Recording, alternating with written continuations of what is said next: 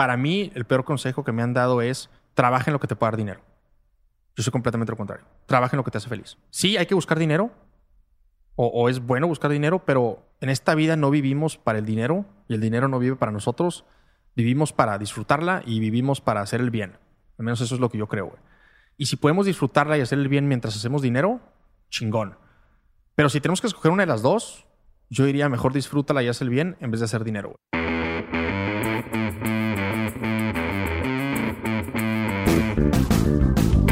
Hola a todos, yo soy Diego Barrazas y esto es un episodio más de Dementes, el podcast en el que me dedico a tener conversaciones con aquellos que se han atrevido a crear su propio camino y que todos los días toman acción para acercarse a cumplir sus sueños.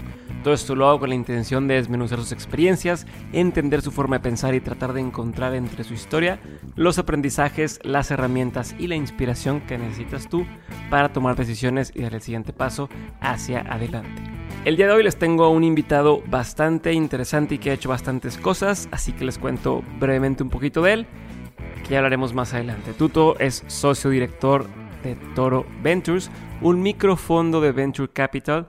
Él es autor también del libro Emprender a Trancazos, donde habla sobre cómo crear un negocio innovador y conseguir inversionistas. Y por último, Tuto Asada es cofundador y director de Vitao una farmacia en línea para pacientes con enfermedades crónicas y quienes necesitan medicinas y vitaminas de forma recurrente.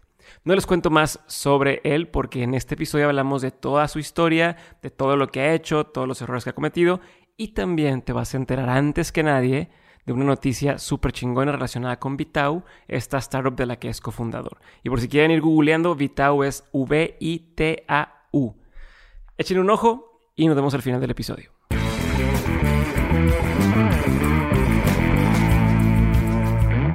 Tuto, bienvenido eh, a, Dementes. Muchas gracias por estar conmigo el día de hoy. Eh, tienes una noticia chingona. Vienes llegando de, Silicon Valley. Sí, es correcto. Y Vitao entró a YC. Entonces, vamos a platicar de eso un poquito más adelante. Pero quiero que antes que todo esto me platiques cómo llegaste hasta aquí el día de hoy, ¿no? Sabemos que estás, eh, has estado o manejas fondos en, en Silicon Valley.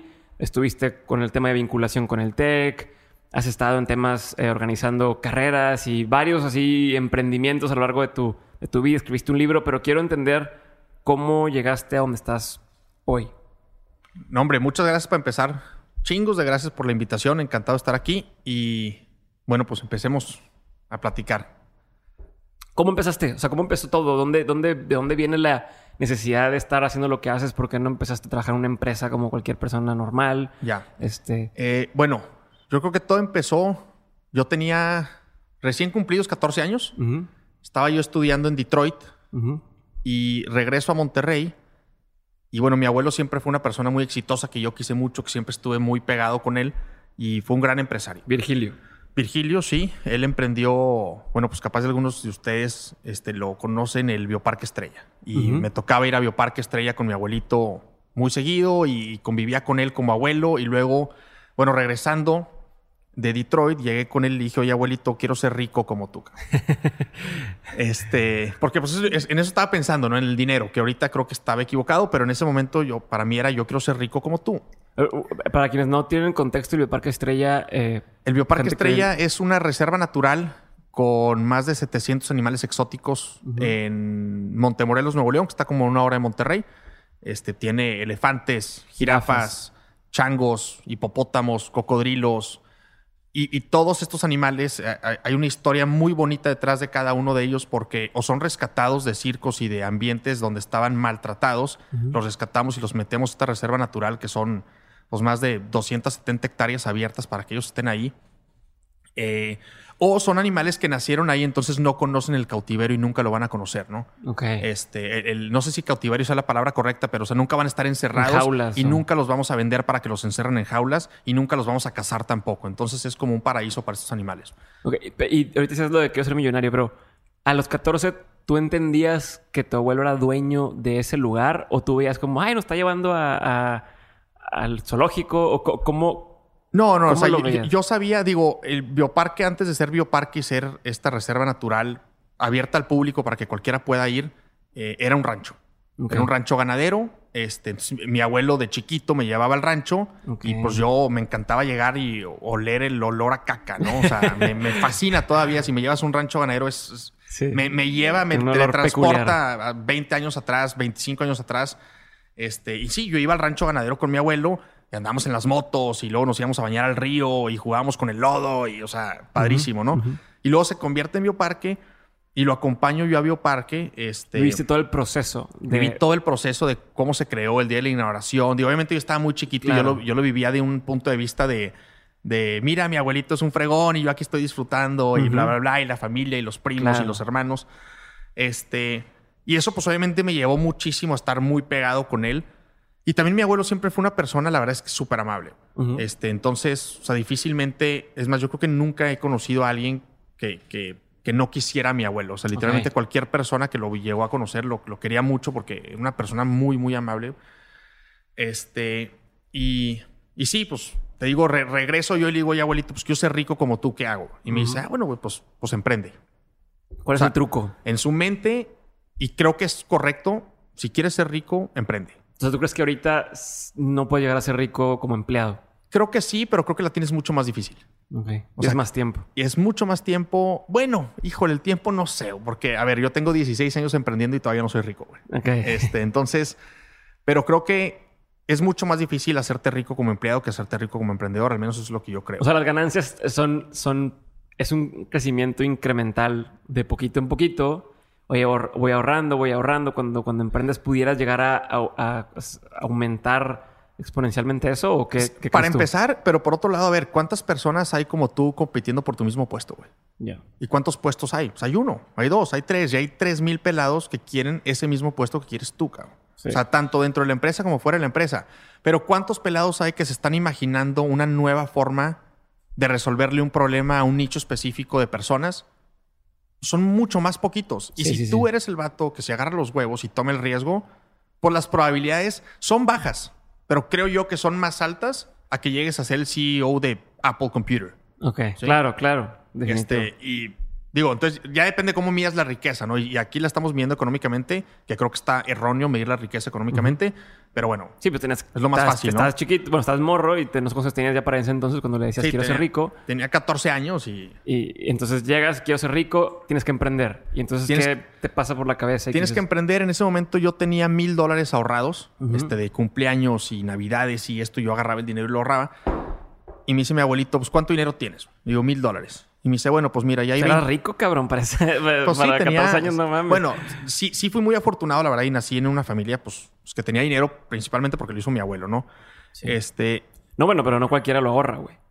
O sea, ¿cuántas familias no existen? a Chile, güey. Sí, Chile. O sea, todo el mundo, ah, no, pues es que, pues sí, güey, pero una cosa es lo que haces con lo que tienes y. Claro, sí. Se, puede, se puede, ir para cualquiera de los dos lados. Ahí me das dos o tres puntitos de que ahorré el dinero, ¿no? Entonces, pero, que, fuerza de voluntad para un niño ahorrar. Pero 99.9% fue suerte. Este, pero bueno, entonces este, me, dice mi abuelo, dame los mil dólares y ten estos 25 borregos que están en Bioparque, en, un, en una parte que era como el rancho de Bioparque, por así decirlo. Nadie lo conocía. Ahí estaban los borregos, el back, office, de, Bioparque. Hay unos borregos ahí arrumbados. Me dice, agárralos y empieza un negocio de cría y engorda de borregos y aprende a ser un empresario. Este, yo no sé si emprendedor estaba de moda, probablemente no. La palabra. Sí, probablemente mi hijo pues abre una empresa, ¿no? Y, la forma de abrirla, pues fue ahí están los 25 borregos, échale. Entonces yo de ese momento en adelante iba todas las semanas, todos los fines de semana a Bioparque a ver cómo iban mis borregos, a ver si habían nacido nuevos borreguitos, a comprar alimento, a poner alimento, a pesarlos, a ver cuánto habían incrementado de peso, cuánto no habían incrementado. Y así fue como empiezo mi primer negocio Iba el fin de semana con mi abuelo a Bioparque y entre semana iba a su oficina a que me regañara a ver qué había pasado, ¿no? Y esos regaños eran coscorrones y era agarrar el libro y, checar a ver cuánto vendiste, cuánto no vendiste, cuánto te cobraron, cuánto no te cobraron, cuántos nacieron, cuántos no nacieron, cuántos se murieron. Y estuvo muy padre porque fueron años en los que yo estuve aprendiendo con mi abuelo, ahora sí que el negocio y la calle. Este, y obviamente pues formamos un vínculo muy especial entre nosotros dos. Y, y bueno, de ahí me me plantó el chip emprendedor. ¿no? ¿Pero qué aprendiste de esa etapa de, la venta de borregos? Yo creo que lo que, te diste cuenta, güey. Mi, lección más importante, y puede sonar muy estúpida, pero en ese momento era muy importante para mí que las cosas no se dan por sí solas, hay que trabajarlas. ¿Por qué lo digo? Porque tú puedes decir, ah, pues pones un borrego con una borrega pues el borrego y la borrega, pues van a hacer lo que tienen que hacer y va a salir un borreguito. Pues sí, naturalmente sí, pero no es cierto. O sea, si tú no estás ahí, tú no los cuidas, y tú no pones el ambiente correcto y tú no cuidas que no entre el coyote a comérselo o que alguien no entre a robarse el borreguito o el borrego que está cargando a la borrega, las cosas no suceden. güey. Ok. Entonces, por más que creas que ahí está la naturaleza para ayudarnos en ese caso específico, todo se debe de dar, no, no es cierto. Hay que chambear. Ok. Y pues así es ahorita como así fue hace 16 años. Ok. Entonces, haces tu primer negocio, que es eso de los borregos, y cuándo lo abandonas o cuándo. Me tardé mucho. Me tardé mucho en abandonarlo. Estuve terqueando sobre ese negocio malamente. Yo Ah, creo que lo... si, si daba lana o no daba lana. No. O sea, no me acuerdo, pero si acaso me daba, o sea, peanuts. No, definitivamente no me daba el dinero que me debía de No dar. te hiciste millonario. No me hice millonario. Este... Se me hace que lo abandono como a los 20 años. Ujú. O sea, duré como seis años ahí. Este, y puse otro negocio. Como a los 18 años más o menos, yo me meto a estudiar Kung Fu a una academia aquí cerquita en, en el centro de Monterrey. Era una academia muy extraña porque el profesor te hacía hacer cosas raras de con fuego y A la madre. pues estaba padre el tema, ¿no? De que oye, si haces una lagartija menos te vas a quemar porque te puse una vela arriba de tu cuerpo y una vela abajo de tu cuerpo, cosas así, ¿no? Estaba muy padre porque te forzaba a hacerte Es como película, güey. Sí, literalmente era como película. Y de repente te decía, a ver, todos, este, agáchense como si estuvieran haciendo una sentadilla, quédense ahí cinco minutos, güey. Si te parabas, agarraba un palo y te daba, te daba en la pierna, güey. Entonces, eh, eh, estaba muy interesante el... Y la verdad es que me hice muy bueno para ese tema de las artes marciales y puse mi academia de artes marciales. Y era una academia en el parque. O sea, la Ajá. gente llegaba al parque, que estaba a una cuadra de mi casa, de casa de mi mamá, y yo les decía ahí en el parque, pónganse a hacer lagartijas, pónganse a hacer sentadillas, pónganse a echar patadas, pónganse a tirar madrazos. Y ese negocio, fíjate que estuvo muy interesante porque yo trabajaba tres horas al día Ok. en, En eso, o en otra cosa. En eso. Ajá. Yo trabajaba, perdóname, tres horas a la semana. güey. O sea, daba tres clases de una hora en la semana y yo tenía pues 17, 18, 20 años más o menos. O sea, me duró como esa- unos cuatro años el negocio ese y ganaba este, pues 15 mil pesos mensuales, güey. Súper Por bien. trabajar tres horas a la semana a los 17 a- años, 18, no me acuerdo. Les o sea, entonces, ¿tú cómo les cobrabas? Les decías, oye, ¿quieres venir? ¿Quieres, a- ¿quieres a- venir a mi parque? Ajá. A mi clase en el parque, dame mil pesos, güey. Al mes. Si no quieres, pues, pues no vengas, güey. Este, y that's it, güey. Y, y empezó a llegar raza, empezó a llegar raza, empezó a llegar raza. También creo que era un tema de que estaba de moda el... Pues quiero aprender a pelear, quiero aprender a defenderme. Quiero, o sea, no por pelearme, sino por defenderme, ¿no? Y creo que es algo muy importante que aprendí precisamente en esta escuela de Kung Fu que puse yo y, en la, y a donde yo iba, que era, por lo general, el que sabe pelear y a quien enseñan a pelear bien, no le gusta pelearse No se quiere pelear. no se quiere pelear, ¿no? Este, por un tema de protección personal, como protección también a tu prójimo y al que está al lado de ti, no prójimo, yo hablando bien católico acá. este, pero ¿Y qué, qué te diste cuenta en ese tiempo? O sea, cuando dijiste, oye, puta, tres horas, güey, ganó esto. Como que 20 te cayeron o... híjole, pues fíjate que no, no recuerdo que haya aprendido así algo muy cabrón de, de eso. Obviamente sí era un tema de, bueno, capaz sí, sí tenemos que trabajar como me enseñaron los borregos, pero hay que trabajar inteligentemente, ¿no? Y eso era parte de ese trabajo inteligente. Eh, y bueno, te lo pregunto así porque, por ejemplo, yo en la fotografía de boda, yo en una boda ganaba más, mucho más que lo que, mi- lo que me pagaban en mi primer sueldo eh, ya de recién graduado. O Ok. sea, yo de recién graduado a lo mejor ganaba 12 mil pesos al mes porque trabajaba en una consultoría y bla, bla, bla. Y una boda la cobraba, no sé, de, de mínimo en ese entonces, así de jodido, 30 mil pesos la boda. Pero podía cobrar 50 y a cobrar 80 mil pesos una boda, güey. O sea, bueno, el negocio de las bodas aquí en Monterrey es muy grande. es muy grande, pero para ponerte en contexto, entonces ahí me cayó el 20 de no mames, güey. O sea, si encuentro lo que le da valor a la persona, puedo en, en un día sacar lo que podría ser en, Claro. en un mes de Siempre cosas. y cuando el mercado pero- tenga el dinero para pagarlo, ¿no? Definiti- es definitivo. Pero también era como el, a ver, pero yo no quiero. O la foto me gusta, pero tampoco mm, me, gusta, me gustan más otras cosas, güey. Entonces, ¿cómo le hago para hacer moderna de otras cosas? Pero bueno, Claro. después te decía como si no te diste cuenta de, oye, no mames, con tres clases a la, a la semana o tres horas a la semana, puedes sacar 15 mil pesos que me imagino pues, que es muy más bien. que muchos sueldos de, de recién Totalmente. egresado. Sí, son por mucho. O sea, mil pesos la hora, casi, casi, ¿no? Este. Sí, pues digo, aprendí eso, ¿no? O sea, es un tema de hay que hacer el trabajo y hay que hacer el trabajo inteligente. Este, y obviamente es ese tema de cómo encuentras la necesidad de tu cliente y de preferencia que sea un cliente que tenga el dinero para pagarte. Sí, porque por ejemplo ahorita, y me toca verlo mucho, pues hay mucho emprendedor que tiene la necesidad de alguien que le enseñe a levantar dinero, por ejemplo. Y yo creo que yo soy muy bueno para levantar dinero. Pero no puedo poner un negocio de eso porque el emprendedor no tiene lana para pagarme. Ya. Entonces, a ver, sí te quiero ayudar y me encanta ayudar a emprendedores y siempre estoy ayudando a emprendedores, pero no puedo hacer de eso un negocio porque el emprendedor nunca va a tener el dinero para pagarme lo que yo necesito para vivir o lo que yo merezco por el conocimiento que tengo en específico de esa materia, ¿no? Claro. Este, entonces hay ciertas cosas ahí que tienes que encajar. güey. Sí, definitivamente. Y yo lo veo mucho. Hay mucha gente que justo dice, ah, yo consultoría para emprendedores. Pero pues el emprendedor no me puede pagar. Y entonces estoy como que entre... Entonces ni el que le da la consultoría al emprendedor hace lana, ni el emprendedor le puede pagar. Ni... Entonces es un círculo ahí Claro. que no... Que aquí estamos hablando mucho, creo yo, de nos, un emprendedor en una etapa muy temprana, Claro, ¿no? claro, sí. Este, porque hay emprendedores que pues, les ha ido muy bien y claro que contratan a sus coaches y les pagan bastante a sus coaches y eh, pues, hay de emprendedor a emprendedor. Sí, definitivo. Entonces, ¿cómo pasas de decir, o- estábamos en que, en que dabas las clases de kung fu, de bueno, artes marciales, y luego tenías 18 años ahí, luego qué dices, bueno, ¿qué sigue? Luego lo dejo porque me fui a estudiar a Europa tres meses. Este, regreso de allá y había, bueno, termino la carrera, o estaba terminando la carrera más bien, y con la poca lana que había hecho de una cosa u otra, y el, lo kung fu y esto y el otro, decido comprar una- unas máquinas de construcción, unas eh, motoconformadoras y bulldozers y estas madres. Porque ahí las tenía mi abuelo arrumbadas, las iba a vender, y mi abuelo tenía un área del negocio que hacía desarrollos. Entonces le dije, oye, pues te las compro yo y pues me contratas a mí Claro. y listo, ¿no? Pues resulta que no pasó así porque fue cuando se vino la inseguridad a Monterrey. Fue Ujú. 2000, ¿qué? 2008. Sí, 2000, 2012, no sé, 2000, no, te creas, 2010. 2010. más o 2010, menos. sí, porque yo me por gradué ahí. en el 2012. Entonces yo estaba por graduarme o algo así. Sí. Compré las máquinas.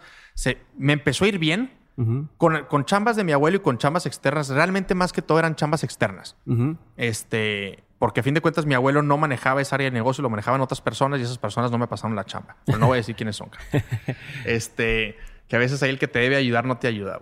Pero bueno, eh, entonces se viene la inseguridad y de repente me marcaban de China a Nuevo León a decirme, oye, vente a hacer una chamba acá, te vamos a pagar un chorro de lana, güey. Y yo decía, pues está con madre, güey, pero si voy a China, Nuevo León a hacerte la chamba, capaz y regreso sin cabeza. Sí, pero pon el contexto, China y Nuevo León están en las afueras. O sea, bueno, no, es- no, Sí, sí, no sí, es- no está- está en la mancha urbana. Está en las afueras y Es- era donde estaban los malitos. güey. Exacto. Este, y lo mismo en General Terán, y lo mismo en Montemorelos, y lo mismo en muchos otros lugares que donde yo me movía y yo tenía trabajos y contactos y todo, pero ya no podía hacer eso porque me robaban la máquina o me robaban el dinero o algo me pasaba a mí, ¿no? Este, entonces, pues desafortunadamente tuve que cerrar el negocio, tuve que vender las máquinas en un momento pésimo en la industria de la construcción, me fue de la chingada, perdí muchísimo dinero. Y en ese mismo momento me estoy graduando del TEC de Monterrey como, como LAE, licenciado Ajá. en Administración de Empresas, y me meto a estudiar la maestría al CEDIM, una, ma- Ujú. una que se llama Master in Business Ah, sí, Innovation. yo también la tomé, güey. Tú también la tomaste. Sí, sí, bueno, pues ahí la estuve tomando yo. Y te hacen poner un, un Una- proyecto. O sea, tu maestría es llevar a cabo un proyecto de empresa o de emprendimiento Sí. o, o de intraemprendimiento, ¿no? Y estaba muy de moda el tema de las Spartan Races y el- todas estas carreras de obstáculos militares. Ya. Fuimos a correr, una de mis amigos y yo a Austin, regresamos y me dice un amigo, oye, ¿por qué tuvimos que ir hasta Austin a correrla? O sea, ¿por qué no hay una carrera de esas en México? Todavía no había un Spartan Race en México, ni en Ujú. Ciudad de México, ni en Monterrey, ni en Guadalajara, en ningún lugar. Y le digo, oye, pues qué buena pregunta, cabrón. Pues hay que hacerlo. Entonces decidimos hacer nuestra propia Spartan Race, que como yo tenía el contacto en Bioparque por, Pues por claro. mi, mi- mi mamá, que ahora trabaja ahí mi mamá, este, o trabajaba ahí también en ese momento, le digo, oye, pues te rento Bioparque, ¿cuánto me cobras por el día? Voy a hacer una carrera en Bioparque, pero si ya estamos en Bioparque, pues de pasada le metemos animales. Claro. Entonces hicimos The Animal Race, ¿no? Sí. Y poníamos puercos y jirafas y, y camellos, este, obviamente cuidando mucho la salud tanto del participante como del animal. Sí, no va a ser que se lo coma ahí alguien, pero... Exacto, o sea, una patada o algo, ¿no? Pero cuidando mucho eso, pero pues le metías la emoción de, oye, voy, Sí, a, estar, era un safari ahí, este... voy a estar corriendo en el safari, güey. Y con los patos y con los, o sea, estaba todísima madre, la verdad es que estuvo increíble esa cosa. Vendimos 1100 boletos, güey. Cuando tú haces una carrera en Monterrey por primera vez, o sea, cuando por primera vez estás creando la marca, una carrera, el promedio es 250 participantes. Ok. Nosotros lo cuatruplicamos y los hicimos manejar una hora, güey. Porque Montemorelos Ah, Bioparque sí. está a una hora de Monterrey. Entonces realmente hicimos un marketing muy bueno. Fue muchísima gente. en los mensajes de Facebook, es la mejor carrera que he corrido en toda mi vida. Tengo 42 años corriendo, wow, no sé qué, o sea, súper padre todo. Pero desafortunadamente perdimos dinero. ¿Por qué, güey? ¿Por qué? Porque hacer una carrera de esas involucra hacer pozos, involucra construir paredes, involucra comprar púas y amarrar ya no la maquinaria tampoco, güey, pues ya, y ya no tener la maquinaria y involucra muchas otras cosas más que solamente hacer una carrera en Calzada del Valle, ¿no? Este, sí, no, estaba la infraestructura, o sea, no estaba el, no estaba el, no era la calle donde ya está la calle, más pones conos y lo diriges a la gente. Exacto, o sea, había que hacer los obstáculos y había que hacer todo. hasta el, la misma ruta, ¿no? O sea, había rutas que podíamos usar que pues ahí estaban, pero había otras rutas que tuvimos que inventar nosotros. Ya. Este. Y entonces no la sacaron lana. No le sacamos lana. ¿O perdieron? Perdimos como 300 mil pesos. A la madre. Sí, sí, fue, sí, tuvo doble madre. ¿Y te arrepientes? Ay, buena pregunta. No, porque si no, no estuviera aquí. Ok. No sé si estuviera mejor o peor, pero no estuviera aquí y me gusta estar y me gusta ser yo, cabrón. ¿Y qué aprendiste de ahí, güey?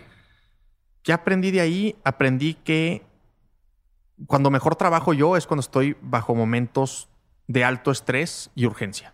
Okay. Así, es cuando, así es como yo mejor trabajo. Si estoy realmente presionado, tengo estrés y tengo la urgencia por sacar algo en cierta fecha o en cierto También tiempo. pasa lo mismo, cabrón. Me vuelvo Superman, güey. Si no, me puedo apagar un poquito porque no siento la necesidad de, moverme, ¿no?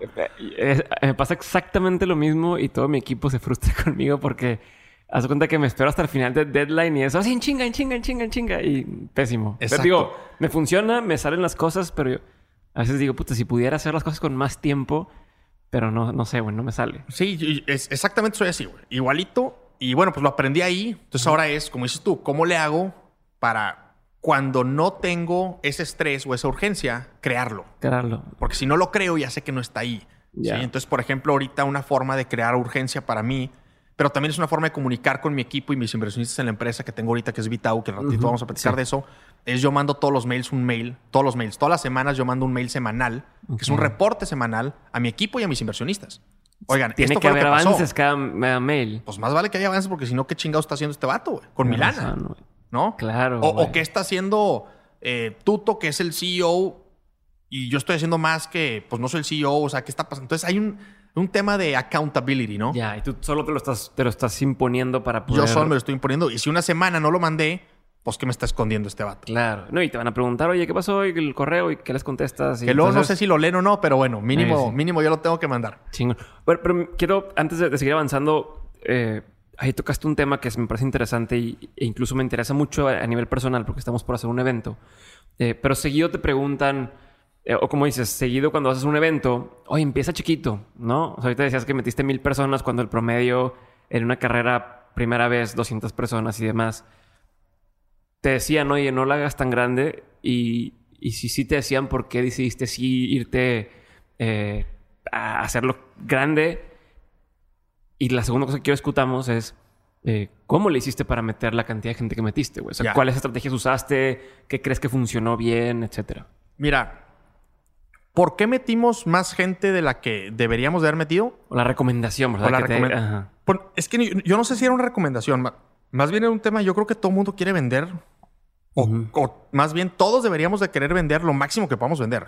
Después vemos cómo operamos. Al menos así es como pienso yo. O sea, buen problema es tener clientes y no tener la operación para satisfacerlos antes que tener la operación para satisfacerlos y no tener clientes. Claro. O sea, si tuviera que escoger un problema, prefiero el primero. Sí, le llaman happy problems, ¿no? es un happy problem, ¿no? Obviamente prefiero no tener problemas, pero creo que en el mundo del emprendimiento es imposible no tener problemas. Claro. Este, entonces, nosotros no pensamos, güey. Fue un tema de, vato, vamos a vender, punto. O sea, si nos llegan 10 mil, pues a ver cómo chingados le hacemos. Si nos llegan mil, a ver cómo le hacemos. Malo que nos lleguen 100, güey. Yeah. Este, entonces, realmente nunca fue una opción como decir, me voy a frenar. No, ni madre. O sea, dale, cabrón. A vender, vender, vender, vender, vender. Véndele, güey. Entonces, ¿cómo le hicieron para vender? O sea, ¿cómo era la estrategia? ¿Qué, qué medios usaron? ¿Fue con, con compas? O sea, ¿cómo, ¿cómo le puedo hacer para...? Era muy fácil para nosotros porque sabíamos a quién le teníamos que vender. Le teníamos que vender a dos personas. Al corredor y al que hacía CrossFit. Entonces, pues ve a los CrossFits, platícales de esto, dales un descuento, déjales flyers peinamos todos los CrossFits de la ciudad. Y otro era, pues ve a las carreras, córrela tú con una camiseta que diga The Animal Race próximamente. Y al final llega la carrera y di, oye, ya acabaste, pero esta está más chingona, ven. Y te doy el flyer aquí, ¿no? Y obviamente luego también fuimos con Innova Sport. Innova Sport nos dejó poner flyers en sus tiendas y vender, y vender los boletos en sus tiendas. Este, llegamos a, pues no sé, al TEC de Monterrey, a la UDEM, a la UR, a la. UNI y promocionábamos en esas universidades también porque, pues a fin de capaz si no eran corredores y crossfiteros, pero pues es gente Pero, que pues- está buscando una experiencia diferente, ¿no? Ujú. Y, y sí, digo, mi socio y yo como locos, güey.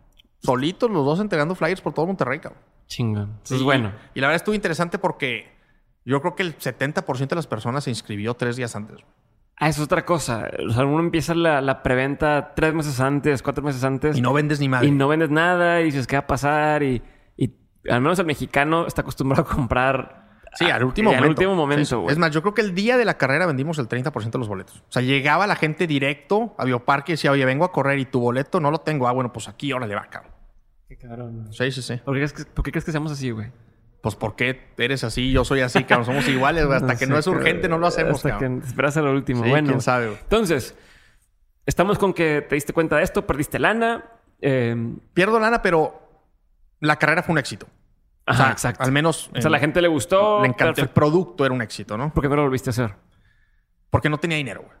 Entonces ahí es donde me pongo a buscar dinero para hacer la carrera. Este, O sea, por más que vengo de una familia que tiene dinero, pues nunca fui de estarle pidiendo dinero a mi familia para hacer mis cosas, Claro. ¿no? Entonces, oye, pues necesito dinero para hacer esto.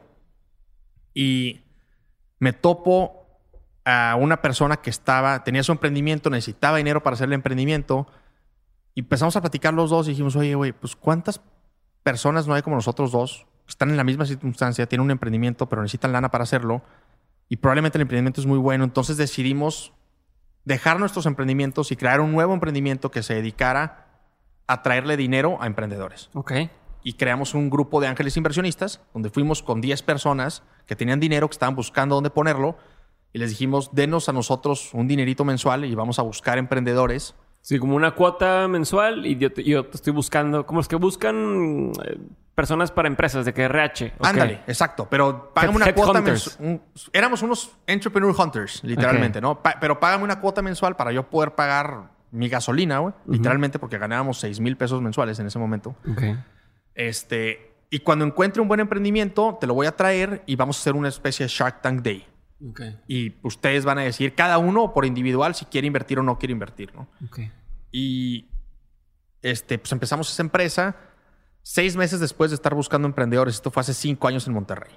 Más o menos, seis tal vez, no recuerdo. No había nada en Monterrey. O sea, hace cinco o seis años en Monterrey el ecosistema de emprendimiento era inexistente. Entonces encontrar estos emprendedores estaba bien difícil. Los pocos que encontrabas, pues no eran buenos. güey. No, pero pues no eran buenos porque pues no había la masa. O sea, o sea para tener em- buenos emprendedores necesitas masa porque la mayoría van a ser malos. güey. Y Sí, la otra sí, sí. mayoría van a ser más o menos. Y luego van a estar los buenos. O sea, E es como... incluso masa de, de adopción de la tecnología, porque Inclusive, yo lo veo con un el ejemplo así básico, el, el tema del podcast. O sea, el misma persona, o sea, el mismo, un podcast que en, en México está en el top 10, agarras un podcast del top 10 en Estados Unidos y tiene 10 veces más audiencia Claro. que aquí. Y es solamente por la cantidad de gente que, que tiene acceso a un dispositivo móvil para Es estar correcto. escuchando un podcast y con internet y todo eso.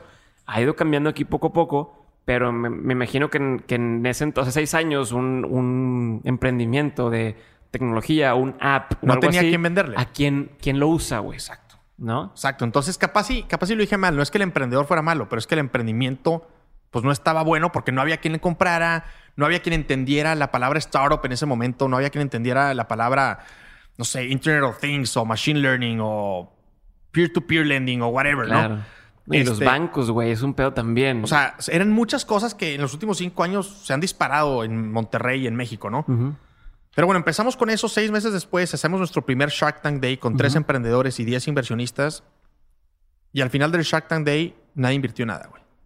Fue así de que, a la madre, cabrón. O sea, hasta cierto punto te quité tu dinero y no te di nada de valor. O sea, por más poquito que me pagaste, porque te digo, ganábamos seis mil pesos al mes. O sea, Sí, era sí, una nada. Pero aún así es, te quité tu dinero y no te di nada de valor. Entonces le preguntamos a cada uno de esos inversionistas, oye, ¿por qué no invertiste? Y la respuesta de todos fue exactamente la misma. Hay demasiado riesgo. Entonces el follow-up question era, ¿qué significa riesgo para ti? Y todo el mundo dijo lo mismo, es que no tienen clientes. Entonces la siguiente pregunta era, ok, si te traigo una empresa con un cliente grandote, ¿le inviertes? Y la respuesta de todos fue sí. Entonces, ¿qué hicimos? Bueno, pues ¿cómo chingados le hacemos para crear una empresa? Crear una empresa nosotros del inicio, que desde el inicio tenga ya un cliente. Ok. Entonces nos convertimos en una agencia de innovación para grandes corporativos. Ok.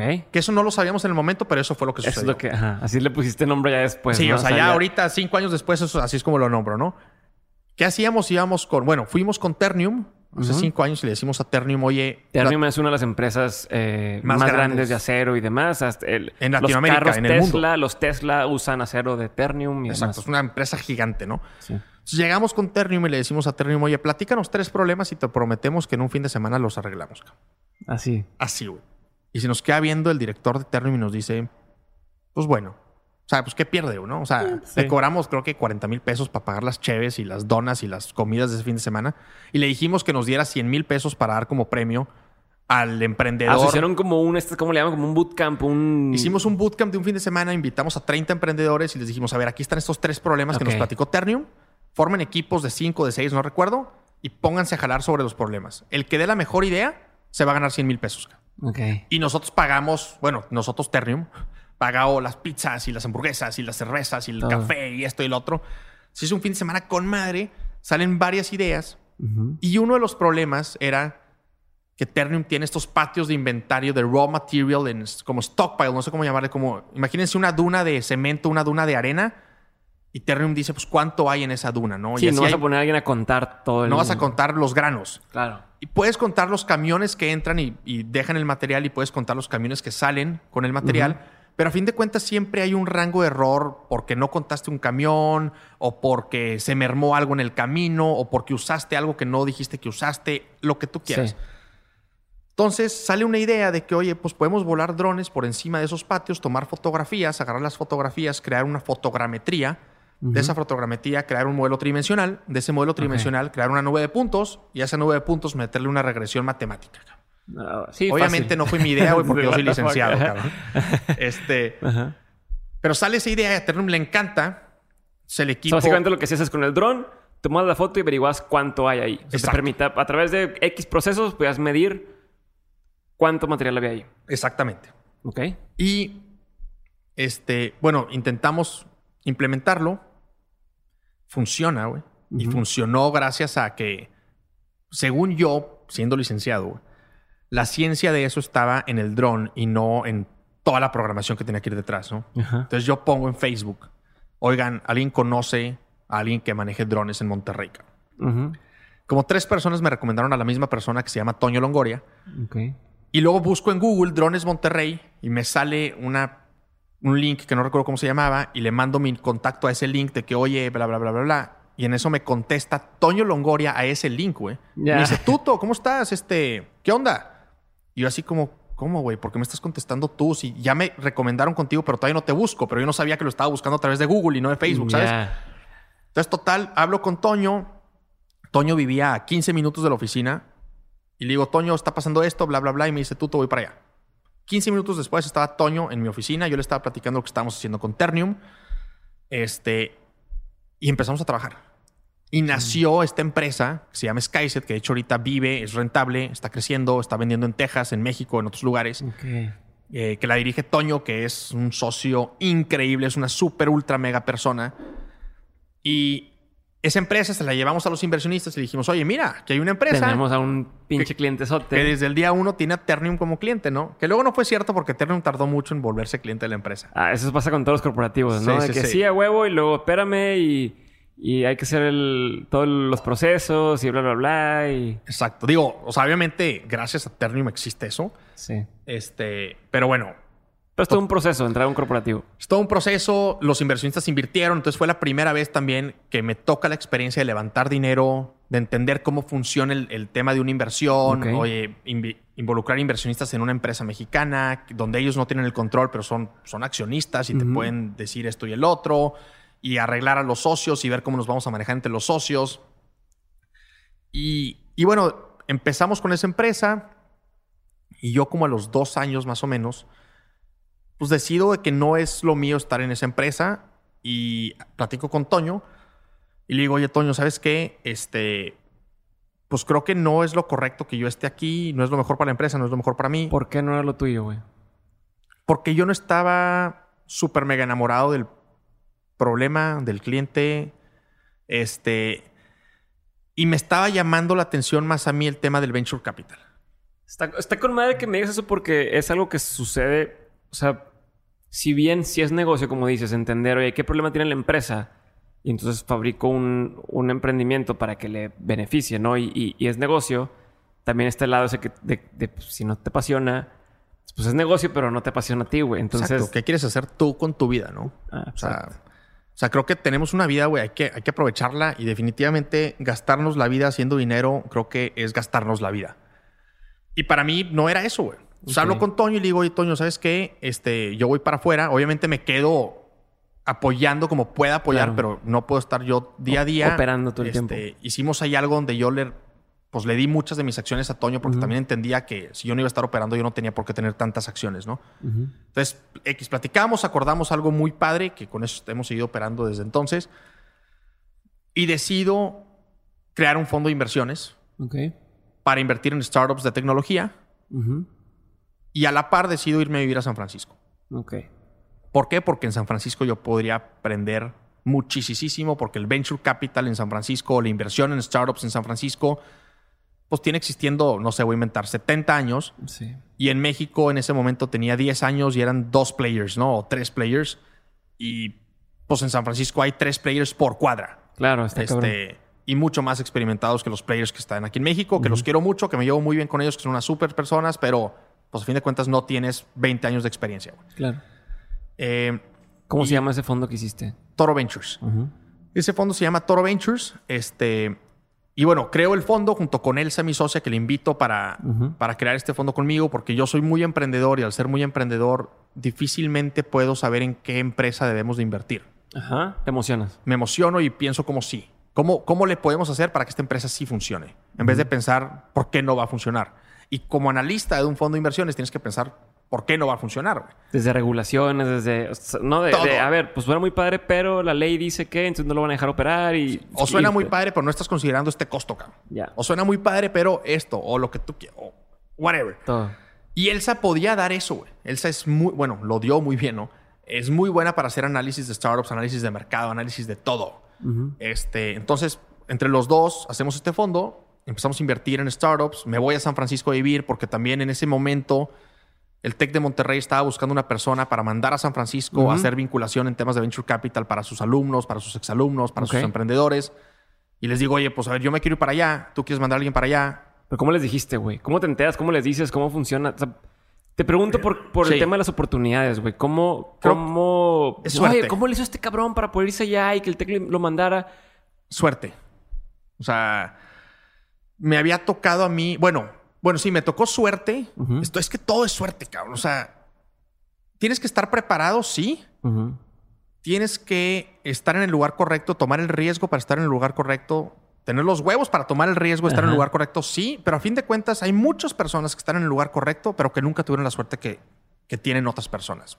Okay. Y en mi caso, mi suerte, al menos de esa historia, empieza con quien dio el speech de graduación mío en el TEC fue Rogelio de los Santos, uh -huh. que es el, el, managing partner de Dalus Capital, que es uno de los okay. fondos más grandes de México, de Venture Capital.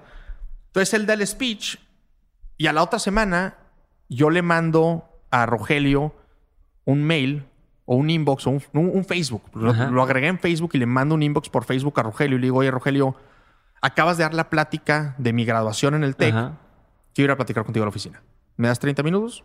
Y me respondió, sí, Kylie. Así le mandaste, ¿no le dijiste soy tal o más o menos? O sea, ¿cómo, no, qué, qué, o sea, ¿cómo contactas a esa gente para que...?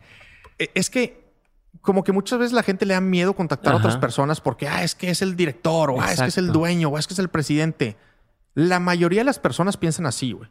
Entonces, si tú eres el güey que le manda el mensaje, eres el único güey que le manda el mensaje, güey. Mándale el mensaje.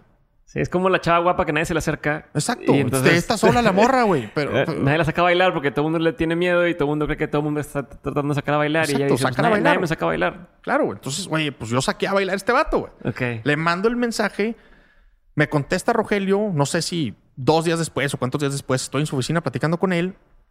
Este, le pido trabajo porque quería aprender de Venture Capital y este mundo no me lo da. Gracias a Dios no me lo dio. Este, pero bueno, ya. ¿Te agüitaste como no te lo dio? no, no. Me dijo algo así como es que nosotros solamente damos trabajo a quienes tienen maestría y bla, bla, Ah, bla, y lo que tú del quieras. Y que no sé si fue una excusa para decirme estás muy morro o no, o si era la verdad, no, no tengo idea, Ajá. o una combinación entre verdad y excusa. En Dalus. O sea, pediste trabajo en, Esto en- era, en la. esto era el fondo de antes de Dalus, que era Alta, Alta Ventures. Ok, O sea, estás pidiendo. No en el tech, estás pidiendo. En, eh, en Alta. Esto fue Alta, cuando yo me gradué en el 2012. Ok.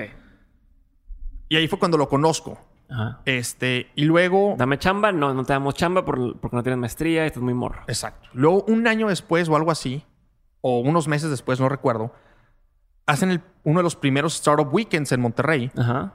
Participo en ese Startup Weekend con un... Yo creí que no sabía yo lo que significaba la, la palabra startup, ¿sí? Para mí startup era como start up. Empieza algo, ¿no? Eso fue lo que yo creí. Entonces, pues llego, güey, y todo el mundo está haciendo cosas de tecnología, güey. Estoy comiendo Y mocos. yo traigo un, una idea, güey, que se llamaba un dos... ¿Cómo, le- cómo le llamé? Un dos tres... Un dos tres guacamole, güey. ¿Sí? A mí me tocaba eso, hacer el guacamole en la carne asada de mi suegro, güey. Ajá. Y decía, no es posible que no inventen un exprimidor de limones, pero para el aguacate, güey. Y que se haga el guacamole instantáneo, güey. Entonces Oye, inventé... fuera de broma, está chido, Está bueno, la idea está buena, güey. Está buena, güey. Bueno, según yo, pues es mi idea, güey. Está buena. Está bueno, pero yo no, porque yo- me encanta comer aguacate, hago keto y todo el tiempo como aguacate. Y digo, puta, qué chingas hacer guacamole. Sí, es una chinga, güey. Entonces dije, güey, pues vamos a... Entonces yo llego a Startup Weekend con una idea de hacer guacamole. ¿Qué- qué- po- Ponme en contexto qué otro tipo de startups había en ese momento en Startup Weekend. para la pues gente... las típicas, ¿no? O sea, oye, vamos a hacer una aplicación, güey, para que los estudiantes puedan decir a qué horas van a la escuela y puedan darse right entre todos. Sí. Oye, vamos a hacer una aplicación, güey, que te ayude a conectar con personas como tú, pero que viven en otros países para que puedas diversificar Yeah. tu pensamiento, no sé, whatever. Sí, O sea, el, Uber de no sé qué, el Facebook de no sé qué. El... exacto. Puros ta- temas de aplicaciones tecnológicas. güey. Entonces llega este güey con su Y yo llego, güey, con un... Voy a hacer un 1, un, un 2, 3 guacamole, güey. Este... Y obviamente la raza, pues bien sacada de pedo. Pero bueno, pues ahí estaba el equipo mío, güey, ahí haciendo el guacamole. El segundo día del Startup Weekend no nos presentamos al, al- al evento porque estábamos afuera en Home Depot comprando cosas para hacer el 1, 2, 3 guacamole, güey. Y de repente llegamos el domingo al día de presentación del prototipo. No, no les daba pena, güey, decir de que No, somos los pues, únicos aquí haciendo La, este la pedo. neta entendimos la situación en la que estábamos y dijimos algo así como, oye, ¿qué podemos hacer, güey, para destacar, güey? O sea, obviamente vamos a destacar por ser Por los ser los pendejos raros, ajá, que, no entendieron el concepto. que no entendieron el concepto. Pero, ¿qué podemos hacer para destacar bien, güey? Entonces, me acuerdo que encontramos un video de YouTube, güey, donde sale Shakira, güey, que me encanta Shakira, by the way. Sale Shakira cantando algo así como el Waka Waka, pero luego Ah. alguien hizo un video de Waka Waka Guacamole, güey. Ajá. Entonces pusimos ese video en la pantalla cuando presentamos, güey. Imagínate todas las presentaciones pésimas, así monótonas. Claro. Y de repente llegamos nosotros poniendo a Shakira con un 2, 3 Waka Waka y salgo yo dando un pitch y digo, en los 30 segundos que tardé en hacer este pitch, yo ya hubiera hecho guacamole, güey. Y saco el prototipo del guacamole, pongo el aguacate y lo exprimo y sale guacamole, ¿no? Digo, muy mal, pero sale. Este, y resulta que Rogelio, güey, era uno de los jueces, güey. Ya. Entonces tuve suerte porque dio el speech, tuve suerte porque me recibe en su oficina y luego tuve suerte porque era uno de los jueces. Entonces mínimo el vato, pues no te voy a decir que sabía quién era y cómo me llamaba, pero mínimo reconocía De mi ah, cara. este vato ya lo vi una ya lo he visto, güey. ¿Sí? Pues está claro, porque no, no, la suerte no es de un día para otro. Fue un año después, te entendí, ¿no? Sí, o unos meses o no. o sea, o sea, exacto, no fue inmediato. Sí, no fue inmediato, ¿no? Y obviamente, pues ahí es el tema de. No te puede, o sea, no puedes meter el gol por suerte a menos de que estés jugando el partido, güey. Sí, yo estuve jugando el partido. Tuve suerte de que me cayó la pelota, pero estuve jugando el partido, ¿no? Ok. Y, y bueno, pues X, pasa eso. Después de eso, no recuerdo para qué busco a Rogelio yo o, o algo y total me ofrece trabajo en el TEC. Le digo que no, porque yo creí que me estaba yendo muy bien con mi empresa en ese momento. Que la de ese momento era cuál? Que la de ese momento era una combinación entre la- el grupo de ángeles inversionistas y la de los drones. Ok. Y luego cuando decido poner el fondo, le mando un mensaje. Creo que ya lo tenía en WhatsApp o algo así. Y le mando un, whats- un mensaje y le digo, Rogelio, te quiero invitar a desayunar, quiero pedirte un consejo y tu ayuda. Me dice, ok, vamos. Y fuimos a desayunar al Casa Grande.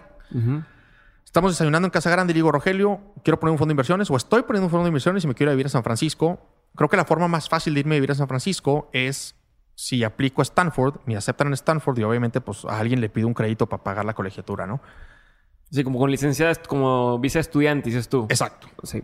Y, y me dice Rogelio, este, pues te puedo ayudar a, o sea, no, no te ayuda a entrar a Stanford, pero sí te ayuda a llegar a, San- a Silicon Valley, a San Francisco.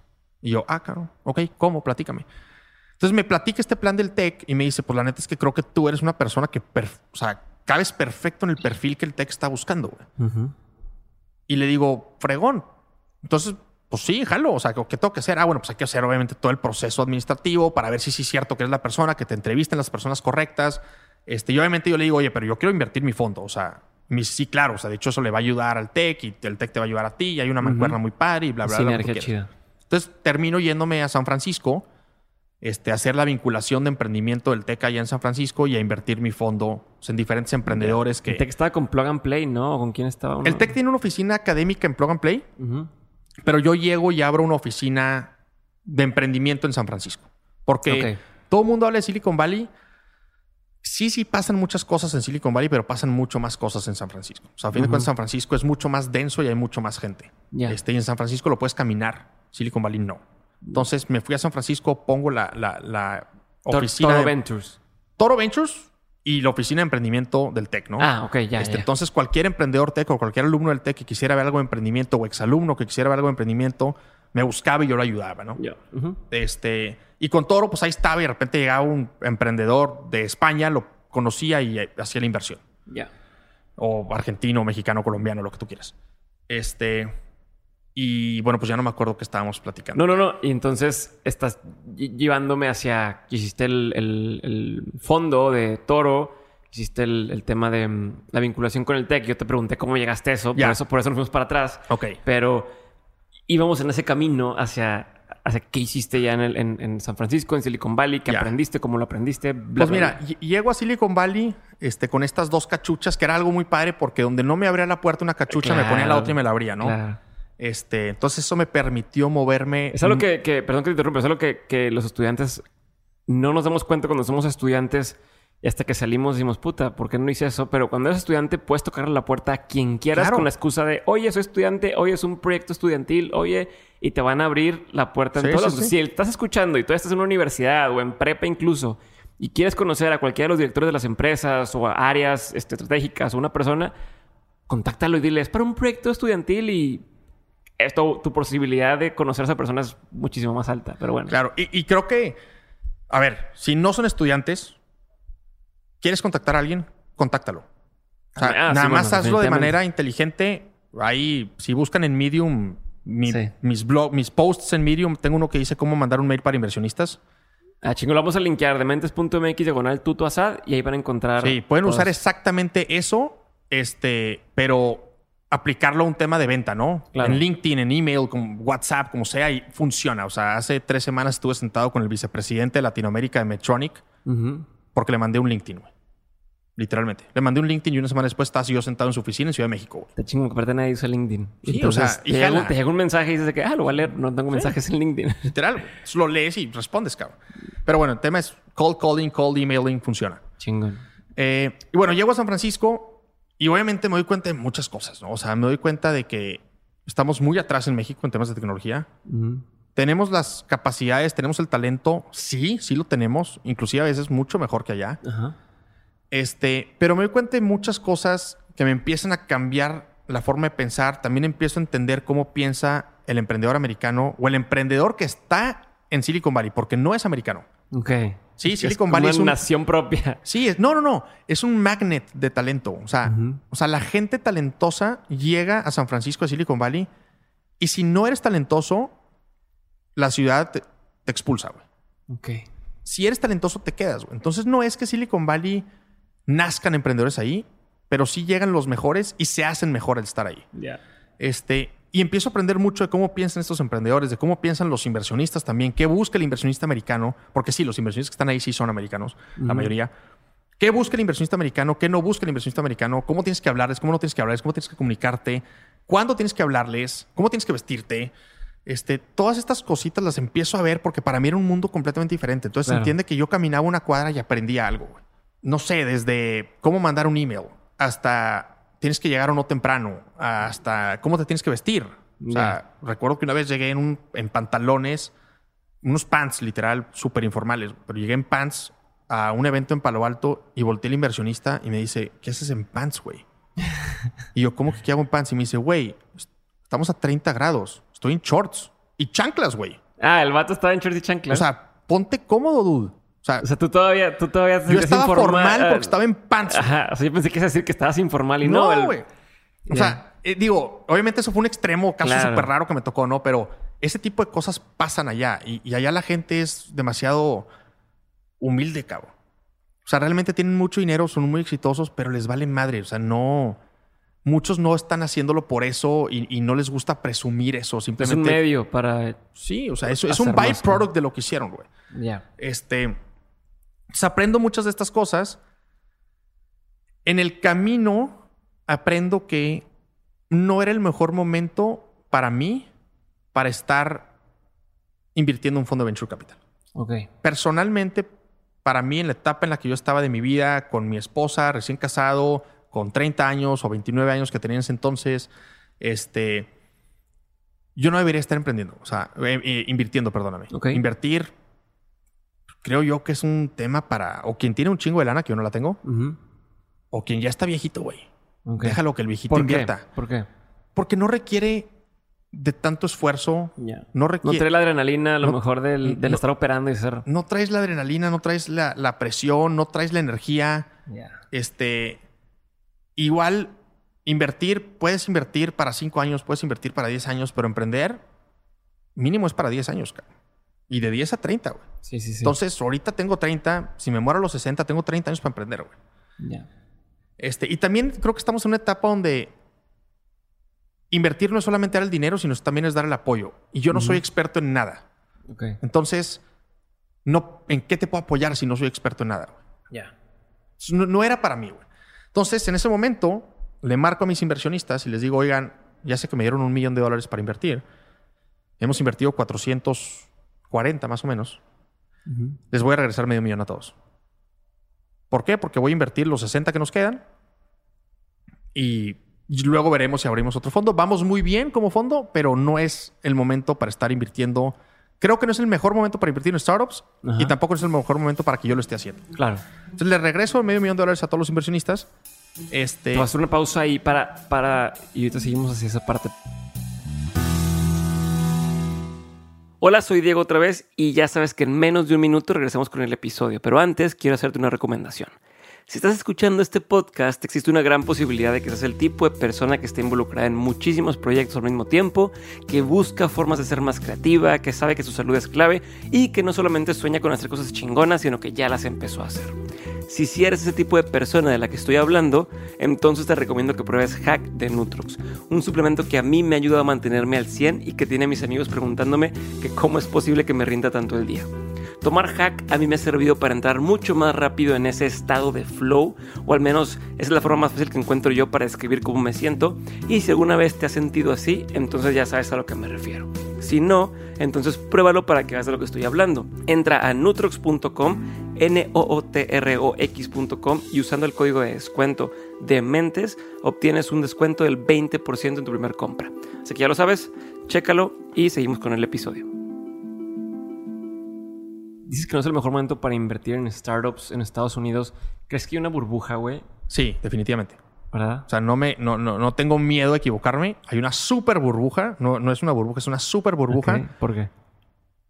Porque los, las valuaciones no hacen sentido. güey. Ya. O sea, ahora, pero hay algo muy interesante.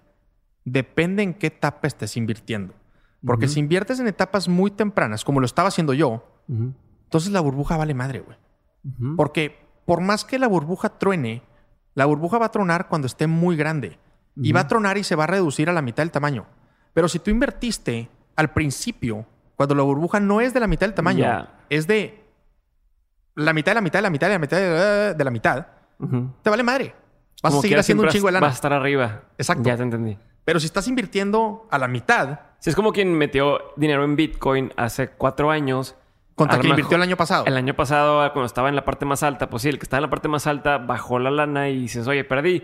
El otro güey sigue estando mucho más arriba que, Exacto. que cuando empezó y que lo que le pudo haber dado un banco, etcétera, ¿no? Exactamente, es la, Sí, la ya analogía perfecta, ¿no? Entonces decías, no es el buen momento, les regreso su dinero. ¿Qué haces? No sabía qué hacer. O sea, estaba un poco confundido. Eh, no sabía qué hacer porque.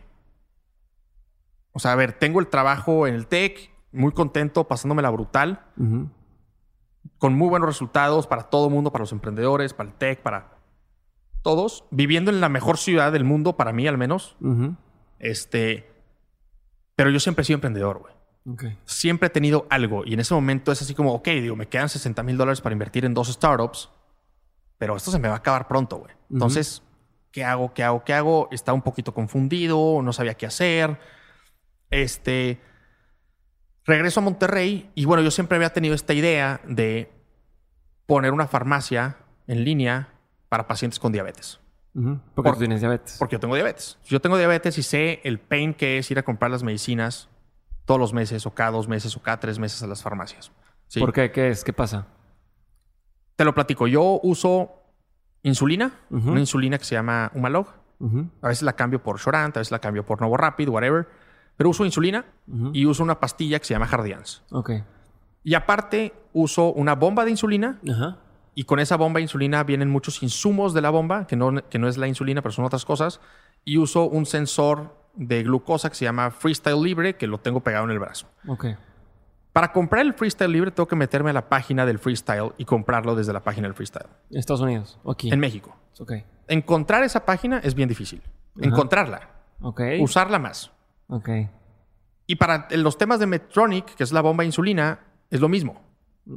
Es un tema comprarlo. Ok. Y luego la insulina y la pastilla que tengo que comprar, yo voy a cualquier farmacia de la esquina, que hay miles en México, y nunca tienen todas las que necesito. Ya. Entonces tengo que ir a dos, tres, cuatro Nos- nos- farmacias nos queda diferentes. una, joven. y- Nos queda una, chinga, pues yo quiero tres. Bueno, dame esa una y voy a la siguiente y voy a comprar las otras dos. Vas a la siguiente y nada más tengo una. Entonces voy a la siguiente y por fin compro las tres. güey. Ya. Entonces tengo que ir a tres, cuatro farmacias todos los meses para comprar todo lo que necesito y aparte tengo que hablar a otros dos lugares. Ok.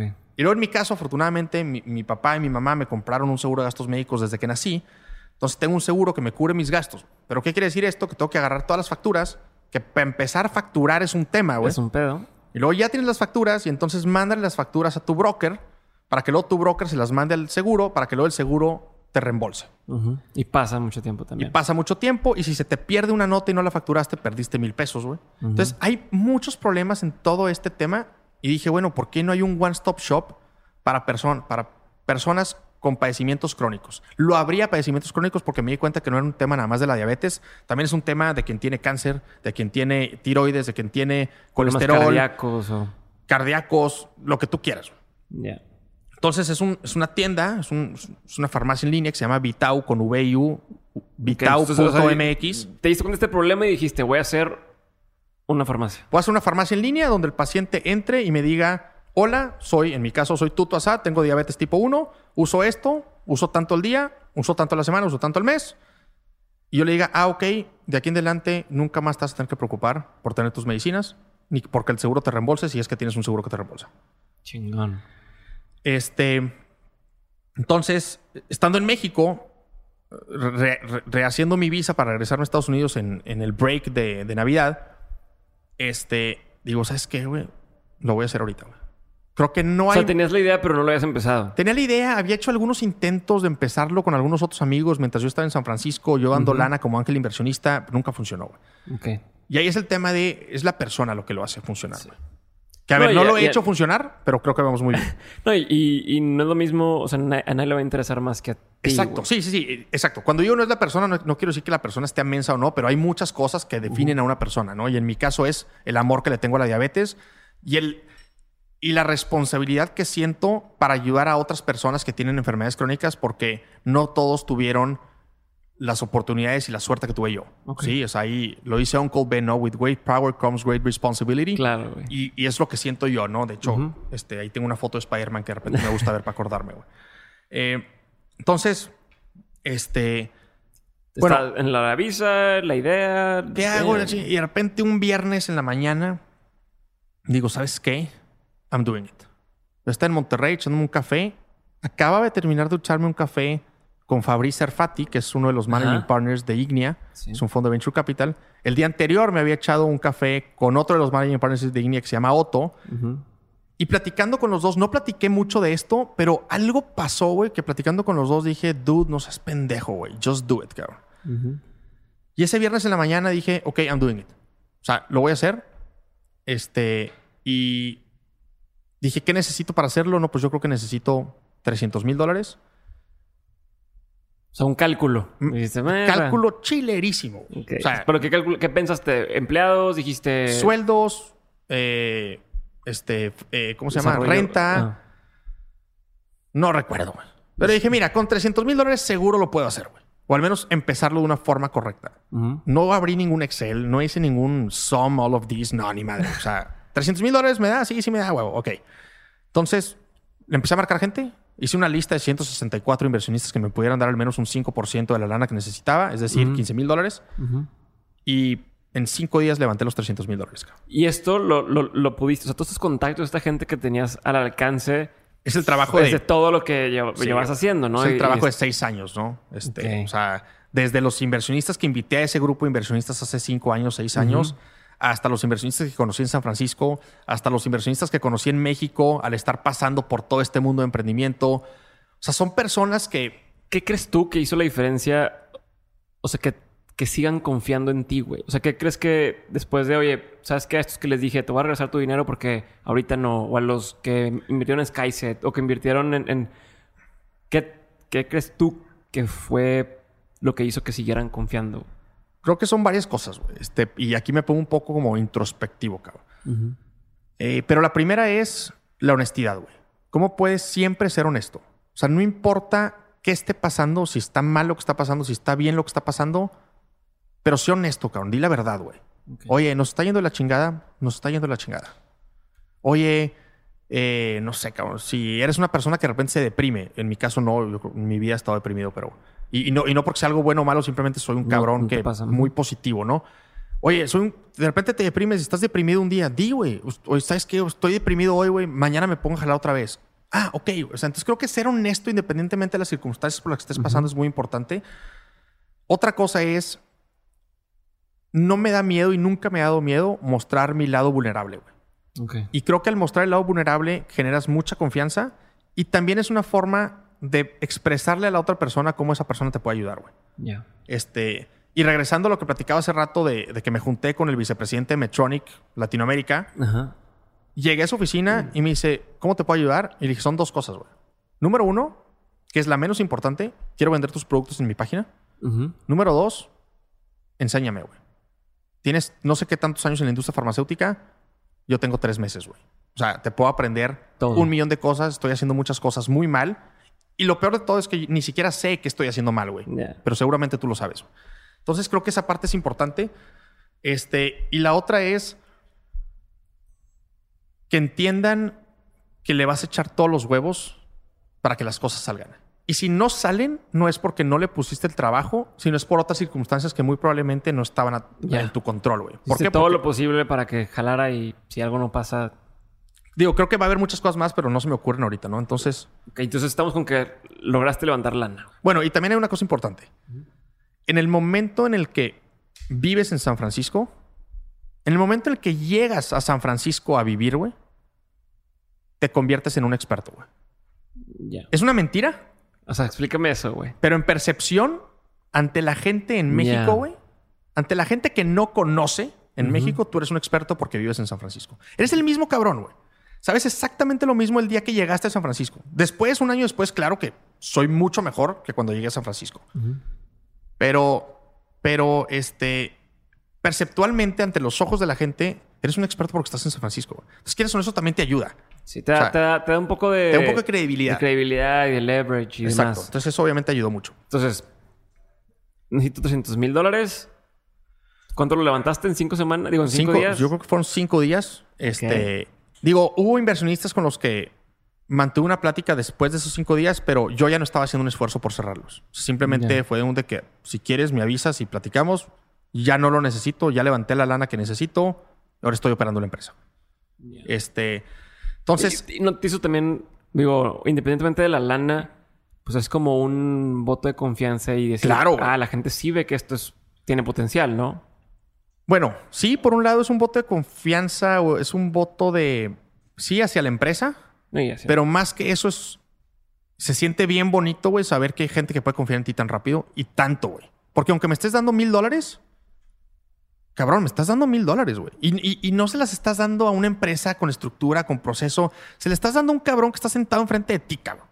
Que no sabes si ese güey literalmente el día de mañana puede agarrar esos mil dólares e irse a comprar un Ferrari, güey. Claro. Porque lo podría hacer y te la pelaste, güey. O sea, digo, puedes legalmente perseguirme, pero dudo que quieras, güey. Dar flojera. O sea, ajá. entonces es mucha confianza, güey. Claro. Este, y bueno, sí, levanto el dinero y ahora, ahora hay algo muy interesante porque, y aquí es donde el storytelling es muy importante. Y, y el timing también es muy importante. Pero, por ejemplo, yo sabía que, bueno, yo no sé programar ni madre. Entonces necesitaba un socio programador. Claro. Entonces yo mientras estoy levantando el dinero, estoy platicando que tengo un socio programador que en ese momento no tenía. Y no estoy diciendo mentiras porque yo ya sabía perfectamente quién era esa persona y yo ya sabía que esa persona me iba a decir que sí.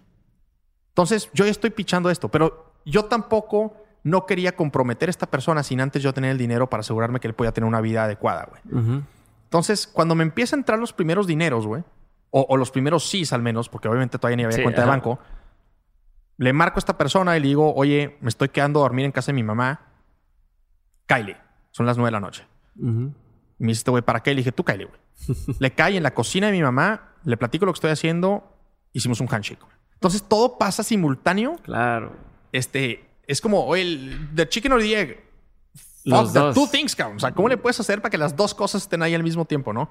Este... Tienes que malabarear muchas cosas y moverte muy rápido, ¿no? Porque, o sea, el proceso la misma semana tiene que quedar entre que Entre el ya primer le dije a un vato sí y luego consigo lo otro así y para que todos, todo amarre y todo sea Eh, cierto y todo funcione, ¿no? Exacto. Entonces, sí, es un tema de moverte rapidísimo. Este, de hecho, esa noche que hicimos el handshake entre Alejandro, mi socio y yo, recuerdo que. No, no es cierto, no me estaba, no, no estaba durmiendo en casa de mi mamá, estaba durmiendo en casa de mis suegros. Pero Ok. está- no sé por qué está en casa de mi mamá. Ujú. Me regreso a casa de mis suegros, me acuesto, estoy con Mariana, mi esposa, acostado. no podía dormir yo por la emoción y esto Ajá, y el sí, otro. Adrenalina, güey. Repente a las doce y media de la noche, no puedo dormir, agarro mi celular, abro WhatsApp, güey, y veo un mensajito de Alejandro que me dice: Ya terminé la página de internet. Ah, la madre.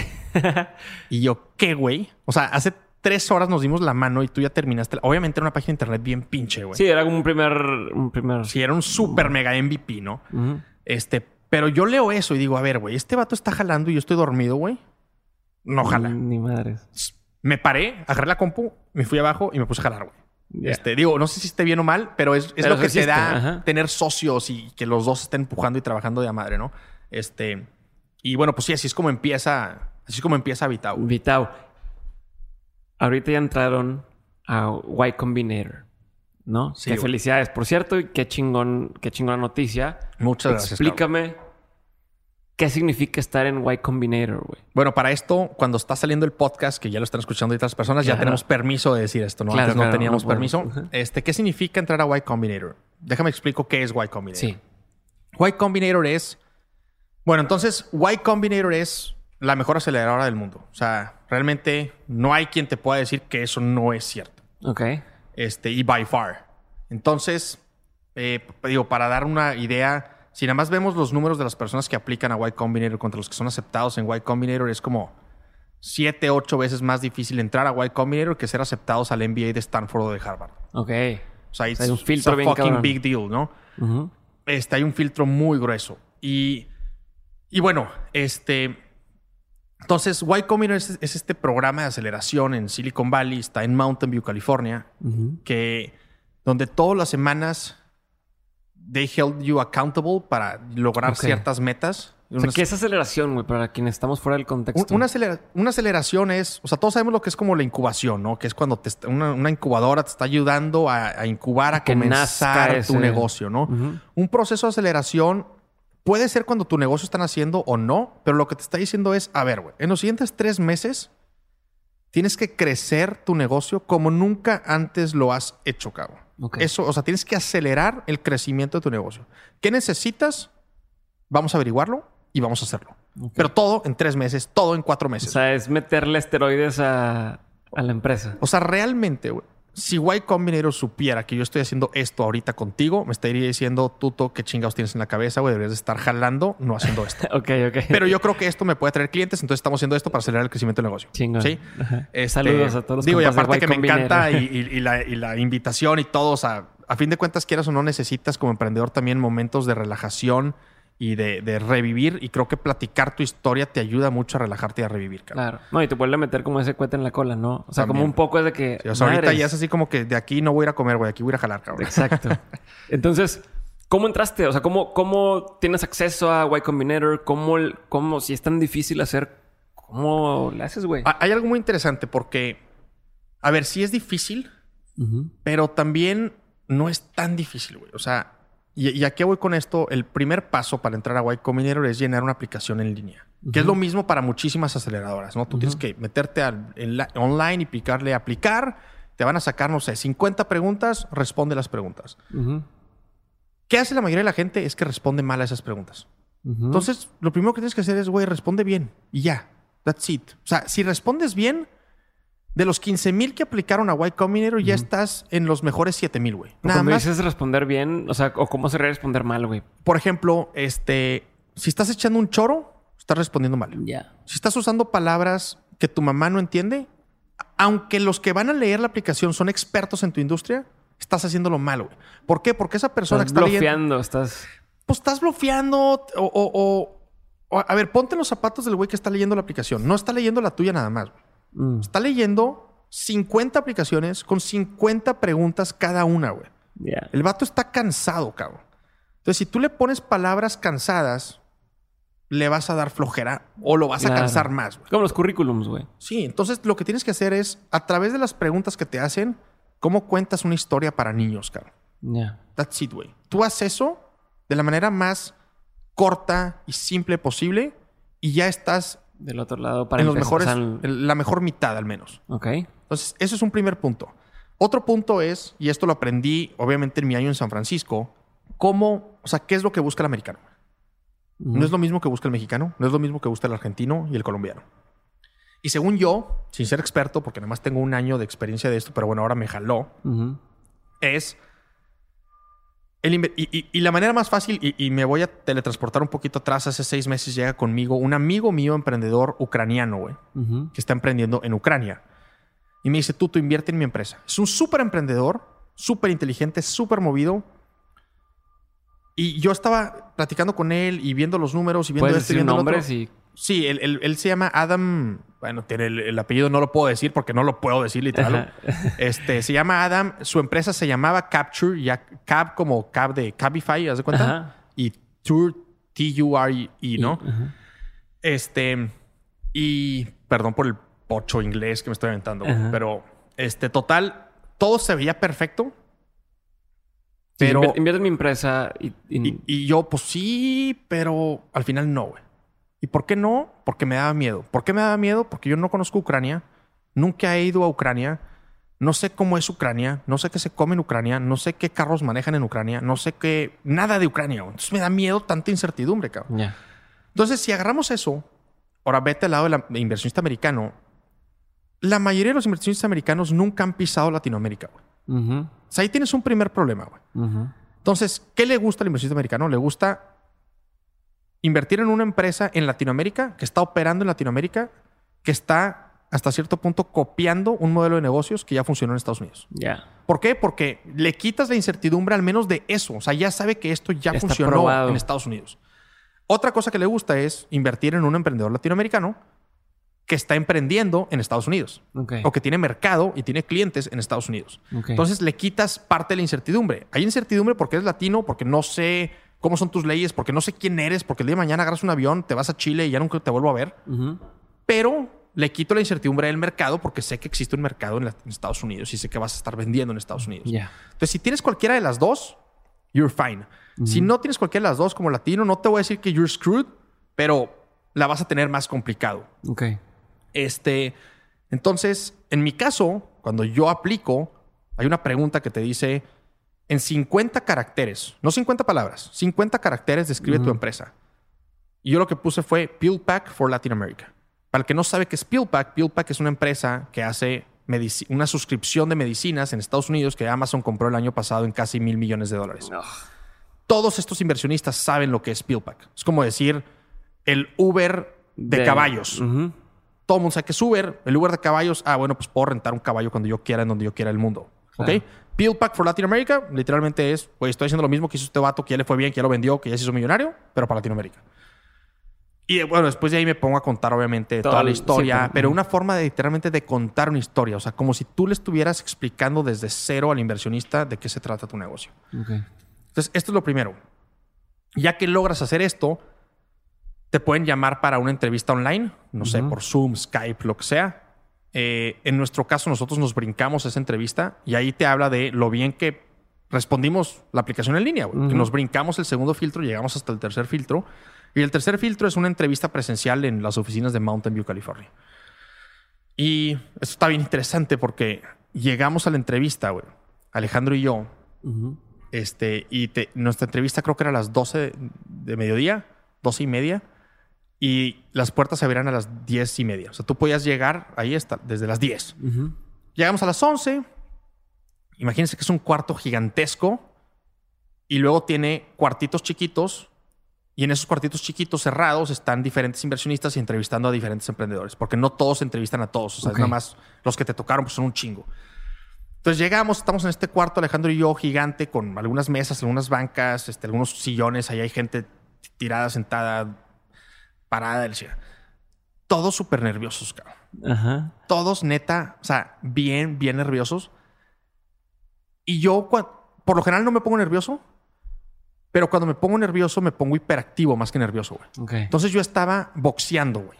O sea, literalmente yo estaba tirando madrazos al aire como shadow boxing, de que, que ya en pumped, de que, o sea, súbeme al ring, güey. Quiero ponerme a esparrear con alguien ahorita para sacar mi energía, todo energético, güey. Es como que le paso tantita esta energía a Alejandro. Entonces Alejandro tampoco no estaba nervioso. Y ahí estamos los dos y todos los demás así, güey, así medio culiadones. Y, llegábamos nosotros a platicar que, oye, ¿qué onda? ¿Qué estás haciendo? Güey, órale, cool, ah, chido. No, hombre, te voy a ir con Mari. Y se, se crea una vibra aunque todos están nerviosos, se crea una vibra con madre donde todo el mundo se quiere ayudar, aunque si a ti te aceptan, güey, las probabilidades de que me acepten a mí son más bajas, porque ya hay un slot menos. Ok.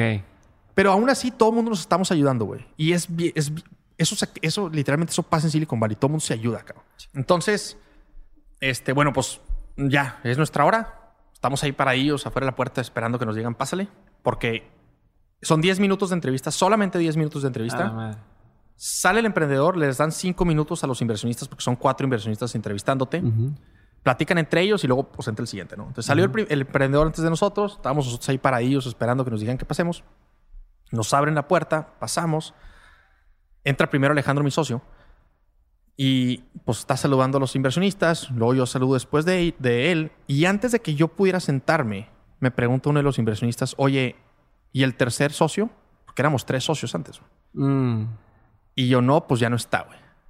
Entonces empezamos la entrevista mal, güey. Empezamos la entrevista de la chingada porque ¿qué me dice eso, güey? O sea, me habla de un equipo inestable o me habla de dos cabrones que saben tomar decisiones difíciles rápidamente. Cualquiera de las dos formas que lo quieras ver. Pero en ese momento para nosotros era de que puta madre, o sea, ya empezamos mal, güey, ya vamos de bajada, cabrón. Y entonces le pregunto, ese mismo inversionista que hace la pregunta, yo respondí le pregunta a Alejandro, platícame más de eso. Y antes de que Alejandro pueda empezar a platicar, yo le pego en el brazo al vato. Y obviamente vieron todos los inversionistas. Y le digo, no, güey, pitch al startup. Y el inversionista me queda viendo con cara de, a ver, pendejo. el, que, manda soy yo, güey. Y dice, no, no, no, platícame el tercer socio, güey. Entonces ya le platica Alejandro, le platico yo. Y dicen, ah, ok, entonces, o sea, como que era lo mejor para la compañía. Y los dos al mismo tiempo, sí, era lo mejor. Seguimos la conversación, seguimos la plática.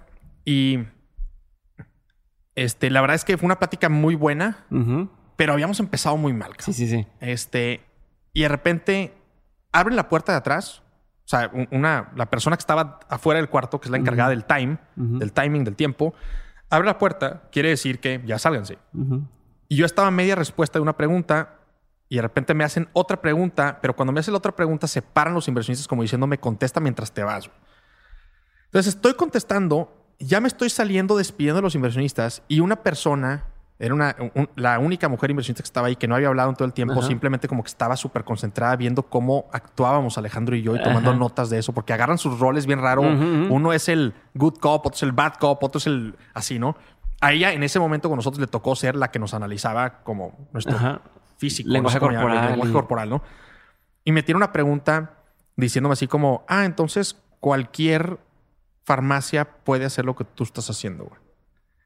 Y en mi cabeza, güey, pasó un tema así de, no seas pendeja, güey. O sea, obviamente no. Por eso Blockbuster no hizo Netflix, güey. Por eso Amazon. Eso es lo que tú Por- pensaste en tu Es lo que yo pensé en mi cabeza y es la respuesta que yo le quería dar. Aparte, después de toda la información que ya le habíamos dado. Obviamente ella me hizo esa pregunta, güey. Pa' picarte. Para picarme, porque es una persona súper inteligente, güey. Entonces digo, chingas, no le puedo decir eso. ¿Qué le digo? Y le respondí súper estúpido. Le digo, pues no lo han hecho. Y me salgo, güey. Porque ya me tocaba salirme. Ajá. Salimos del cuarto, güey. Y la primera impresión fue pésima. Y la última impresión fue pésima, cabrón. Salimos del cuarto todos cabizbajos los dos, cabrón. Ajá. Toda la racilla que estaba nerviosa, güey, nos ve salir cabizbajos a nosotros, que éramos los únicos güeyes que estábamos pumped up, Emocionados, diciendo ajá. de que nos la van a. ¿Verdad? Este. Entonces, pues bueno, chingas. Y de repente nos dice la mona del timing, nos dice que, oigan, espérense cinco minutos porque tengo que ver si van a querer los inversionistas que vuelvan a entrar con ellos o, no. Si, o si ya valió que O si ya valió madre. Bueno, no, no es que ya valió madre, es, o sea, si necesitan más info, les pido. Si no necesitan más info, independientemente de que la edición sea sí o no, pues se van. Van. O sea, a los cinco minutos nos dice la mona esta, ok, guys, you're good to go. Y nosotros, ¿qué? Ya, ya, you can leave. O sea, ya váyanse, Váyanse. Ya, no, ya no necesitamos que estén aquí, ¿no? Y yo, madres, cabrón. Y le pregunto, ¿segura, güey? y me dice, sí, no, que ya no vengan. Y yo, ching. Porque yo me puedo regresar, eh, traigo Sí, tiempo. yo aquí estoy, güey. O sea, yo volé desde México, aquí estoy, cabrón. Pero porque realmente estábamos pensando, si nos hablan, ok, tenemos una chance de, De algo más, de incrementar corregir esto, las cosas. Si no nos hablan, ya valió madre, cabrón. Entonces, pues, no, pues váyanse, pues ahí vamos los dos caminando, güey, por Mountain View al tren, con la maleta, todos este, deprimidos, güey, mentando madres. Yo estaba mentando madres, digo, a mí mismo, obviamente, ¿no? Este. Y llegamos a San Francisco. En el tren hacia San Francisco, recuerdo que agarro el WhatsApp y le mando un WhatsApp a todo el equipo que está esperando la, la noticia nuestra aquí en. Monterrey. Les digo, raza, sorry, nos fue la chingada, no quedamos. Luego agarro el WhatsApp de los, del grupo inversionistas, güey, y les mando un, oigan, pues, pues, no quedamos, o sea, nos fue la chingada. Yo creo que no quedamos, digo, ya como, y, y la verdad es que muy padre que los inversionistas y el equipo, los dos de que no importa, la próxima aparte esto no nos frena, vamos a seguir Claro, incrementando. claro. o sea, Independientemente de eso, el otro, el objetivo es el mismo. el objetivo y- es el mismo, las, las personas son las mismas, eh, bla, bla, bla, ¿no?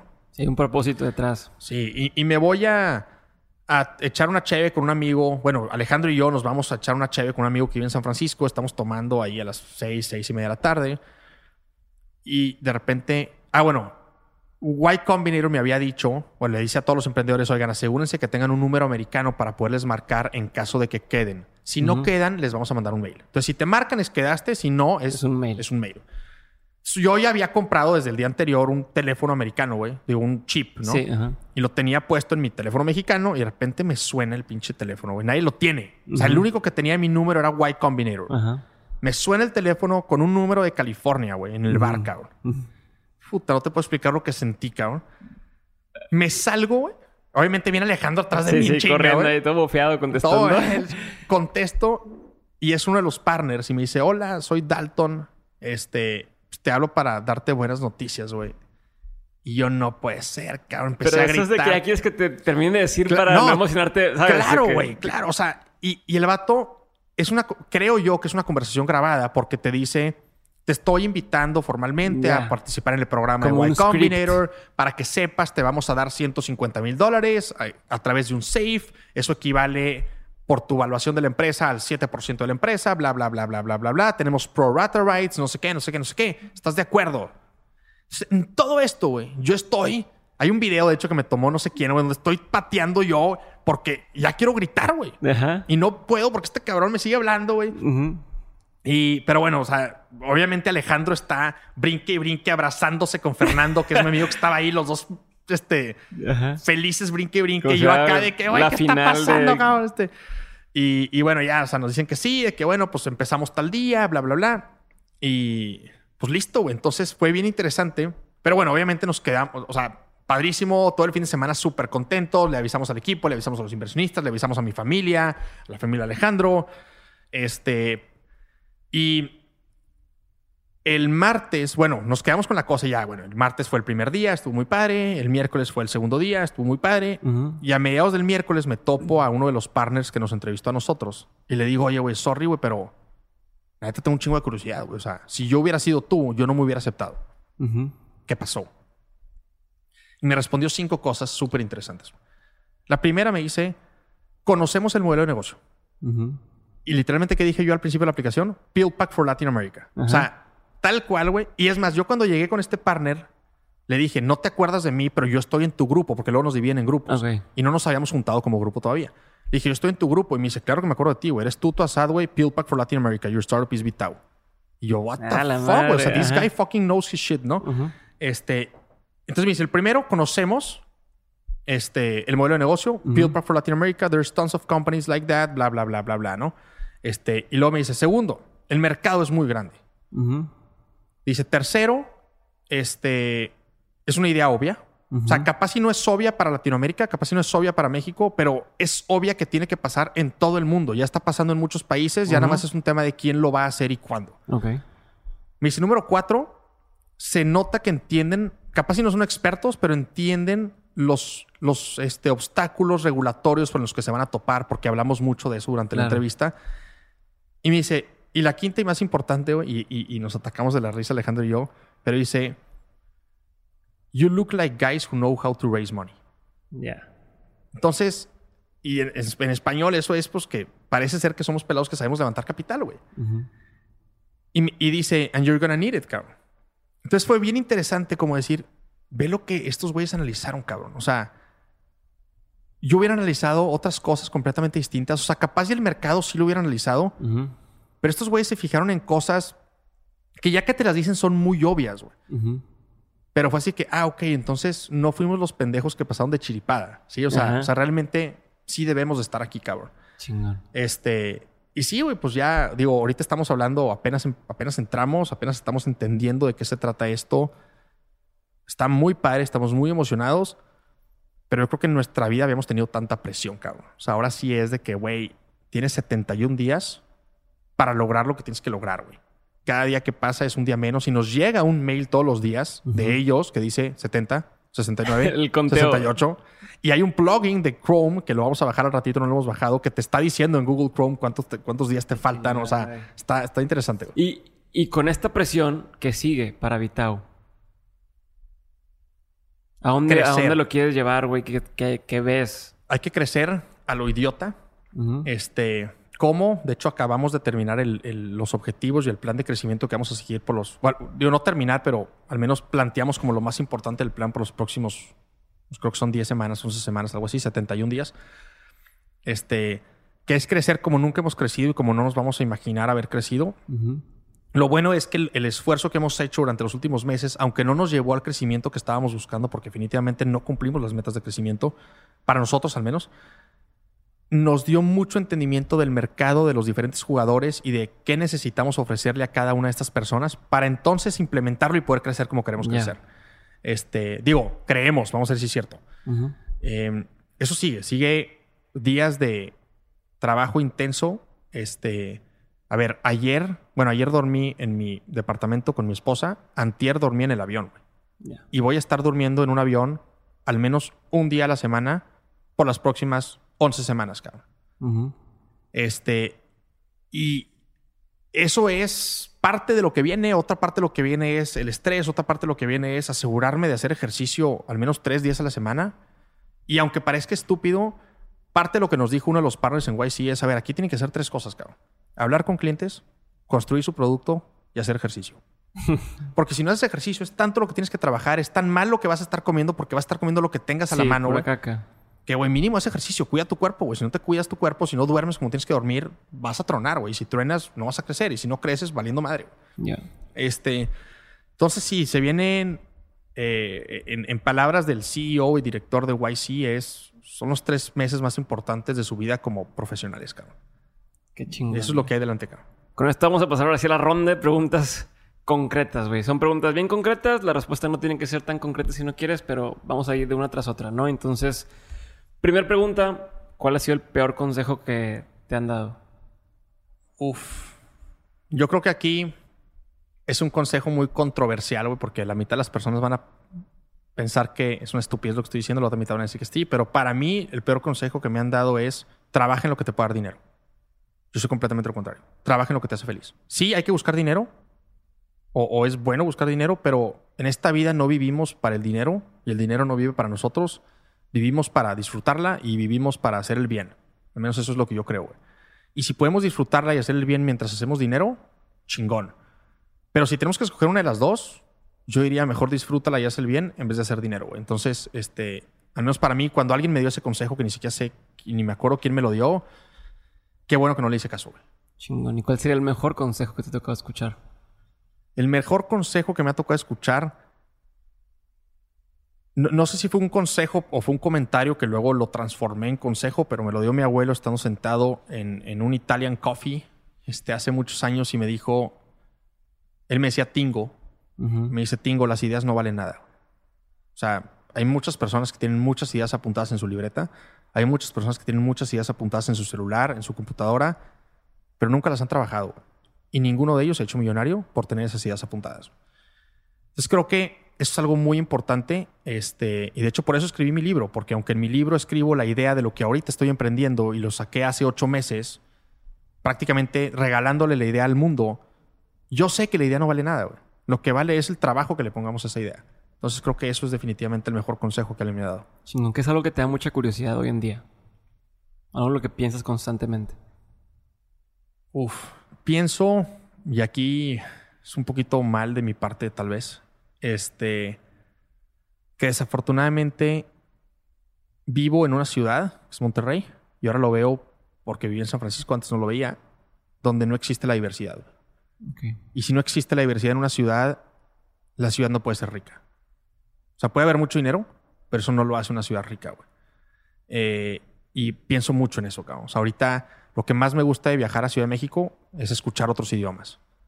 Lo que más me gusta de viajar a San Francisco es ver gente diferente, es escuchar otros idiomas, es, o sea, toda la diversidad que existe en esas, en esas ciudades y, que crea esta riqueza de cultura, esta riqueza de todo, güey.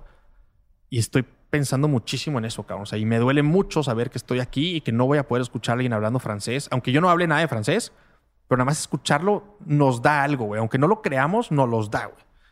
Y pues no, no, no existe, güey.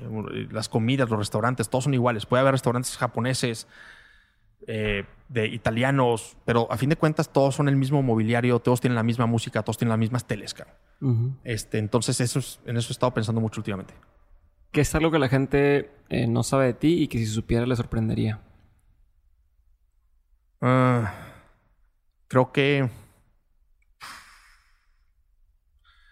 Tengo alguna cosa ahí, pero no me conviene decirla. este.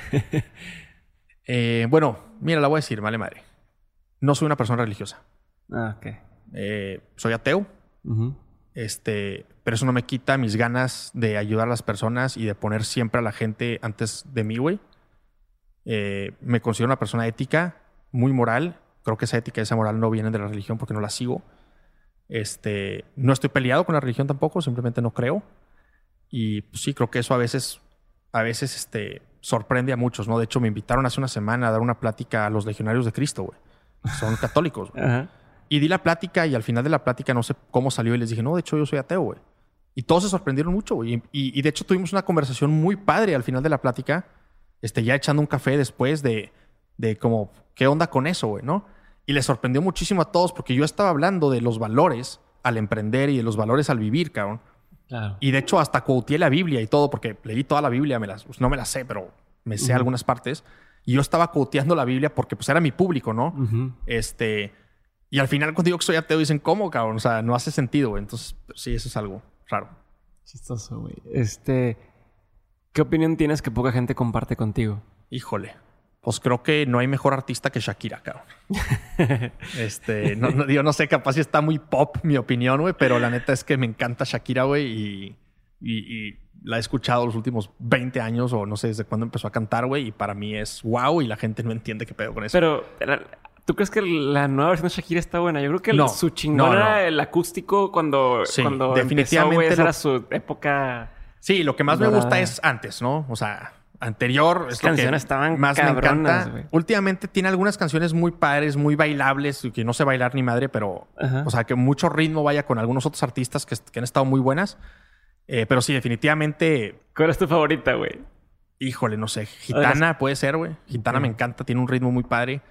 Eh, no sé, pies descalzos, este. Esta es la de Te Regalo, güey. o sea, hay, hay muchas canciones muy padres de Shakira. Sí, como dices tú, entre más viejito el disco, mejor, güey. Chingón, güey. Este...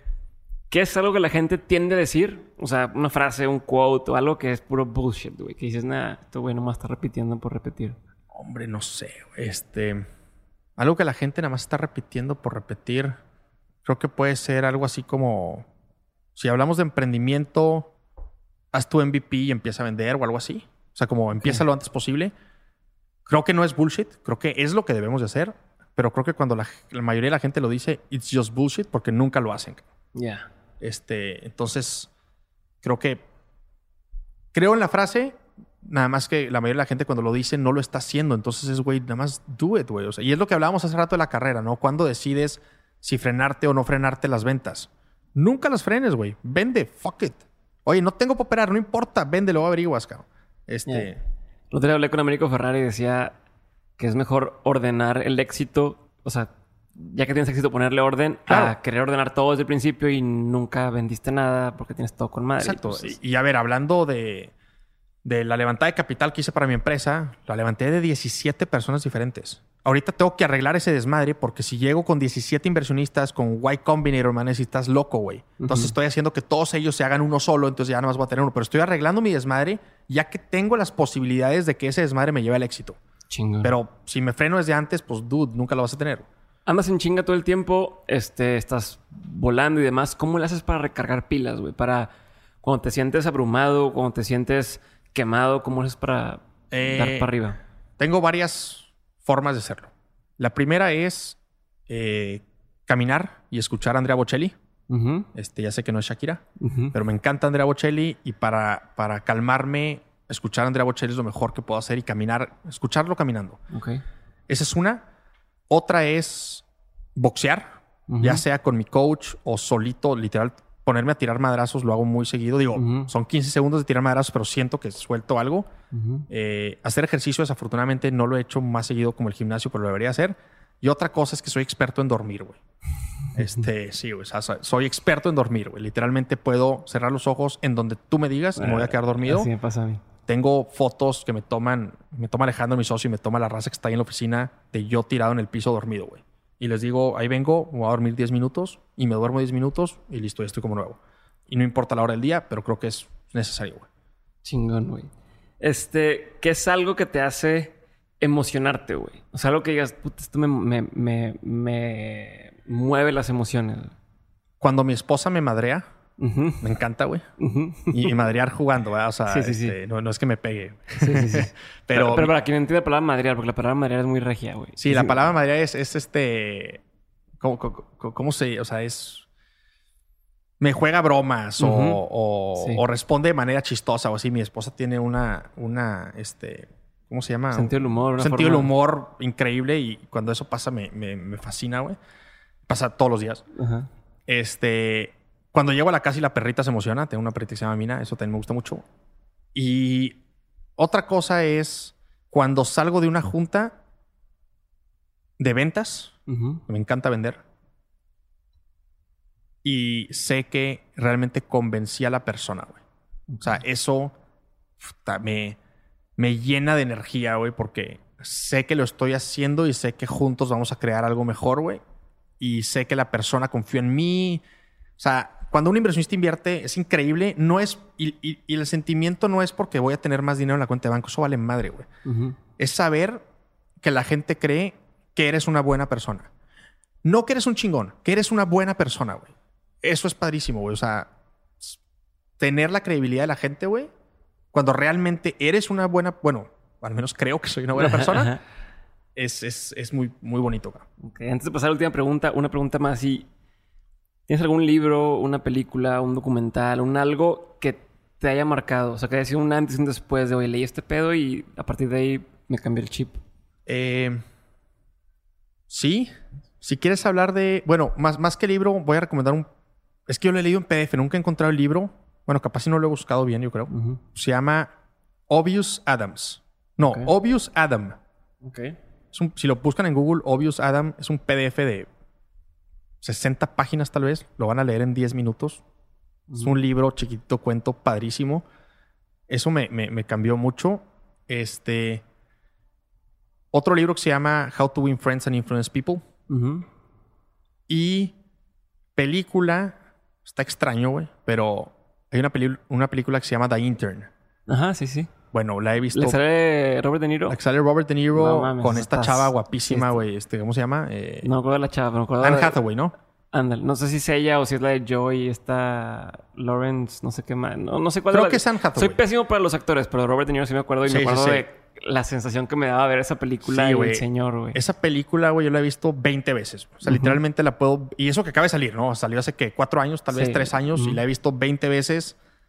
Y para mí esa película habla de, la importancia de la cultura del trabajo, la importancia de que el emprendedor sea el que está haciendo las cosas, güey.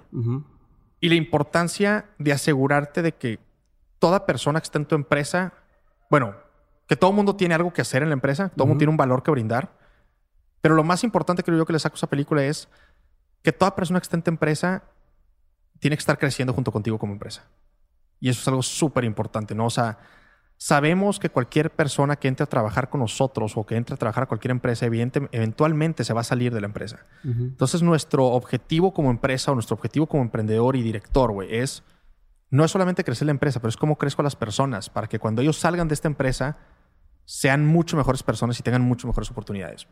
Y, eso involucra muchísimo RH y involucra mucho one-on-one y involucra mucho entender a la gente para saber qué les podemos dar, güey. Y eso lo saqué de esa película, güey. O sea, este, no sé, me encanta. La voy a volver a ver este fin de semana. También ya la voy a ver, se me antojó. Qué chingón. Voy a hacer la última pregunta. Tuto, muchas gracias por haber estado conmigo hoy. Felicidades por todo lo que, lo que has logrado. Ahí ya estoy seguro que de aquí saldrá mucha gente que quiere aprovechar Vitao. Entonces, Esperemos y sí. Eh, pero quiero, la última pregunta y es, de todo lo que has aprendido en todo lo que has hecho personal, negocios y demás, me imagino que hay muchos aprendizajes. ¿Cuáles serían tres de esos aprendizajes que, dices, no quiero que se me olviden nunca estos? O sea, quiero tener estos tres aprendizajes presentes siempre. Creo que la primera, y, esto es, un... Estoy parafraseando algo que les dije a los sacerdotes legionarios de Cristo y a, las personas que estaban con ellos hace una semana, güey. Es... Siempre debemos de tomar el camino correcto, güey. Por lo general va a ser el difícil. Va a ser el más difícil pero siempre hay que tomarlo, güey. Porque eventualmente se va a pagar, güey. Y, y, sé que suena a this dude, che, güey, quiere tirar aquí ética y lo que tú quieras, pero a mí me ha funcionado, cabrón. Y no lo voy a dejar de hacer nunca, güey. Puede ser el camino más difícil, siempre va a ser el camino más difícil, pero es el correcto y ese que, ese que hay que tomar, güey. esta, esta, vida no es nuestra, esta vida es de todas las personas que nos rodean. Nosotros estamos aquí para ayudar, güey. Este. Otra cosa. Eh, creo que, y esto es bien interesante porque es como una moneda de dos caras, güey, pero hay que tener cuidado en quién confiamos. O sea, creo que a veces somos, podemos ser muy honestos nosotros mismos y podemos eh, generar mucha confianza en otras personas que luego nosotros queremos confiar en todos y pues desafortunadamente no todo mundo es de confianza, güey. Okay y me ha pasado muchas cosas alrededor de eso, entonces ahorita ya cada vez soy un poquito más precavido en quién confío, en quién no confío. Y te puede sorprender todo el mundo, ahí. o sea, desde tu familia hasta que no me ha pasado, pero hasta gente que pues obviamente no conocías. Entonces eso hay que tener cuidado con eso. Y otra cosa es, cuando se trata de emprendimiento, nadie sabe nada, excepto el cliente. El cliente es la única persona que sabe. Todos los demás no saben nada, güey. Pero a veces y muchas veces el cliente no sabe que sabe. Entonces, ¿cómo podemos entender lo que sabe el cliente sin sacárselo a madrazos? Porque si se lo queremos sacar a madrazos, a veces nos va a decir cosas que no son ciertas, no porque nos quiera mentir, sino porque no sabe que nos está mintiendo. Este, Y eso creo que es algo bien gacho que sea una, o sea, es una, es una, es una hard truth, ¿no? Porque entonces, ¿cómo le hago? Está bien difícil, güey. Y, es parte de.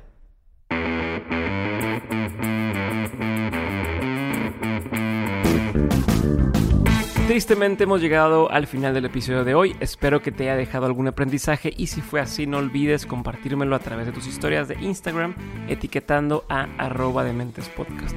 También si estás igual de emocionado como yo con Vitao y si quieres apoyar el crecimiento de un startup mexicano, entra a dementes.mx diagonal somos Vitao para que encuentres más información de ellos y si haces un pedido con ellos no olvides usar el código de descuento de mentes para un descuento muy chingón en tu primera compra. Ahora sí, me despido, no sin antes recordarles que este programa es de ustedes y que gracias a ustedes, a su apoyo y a su empuje, logramos tener un episodio nuevo cada lunes.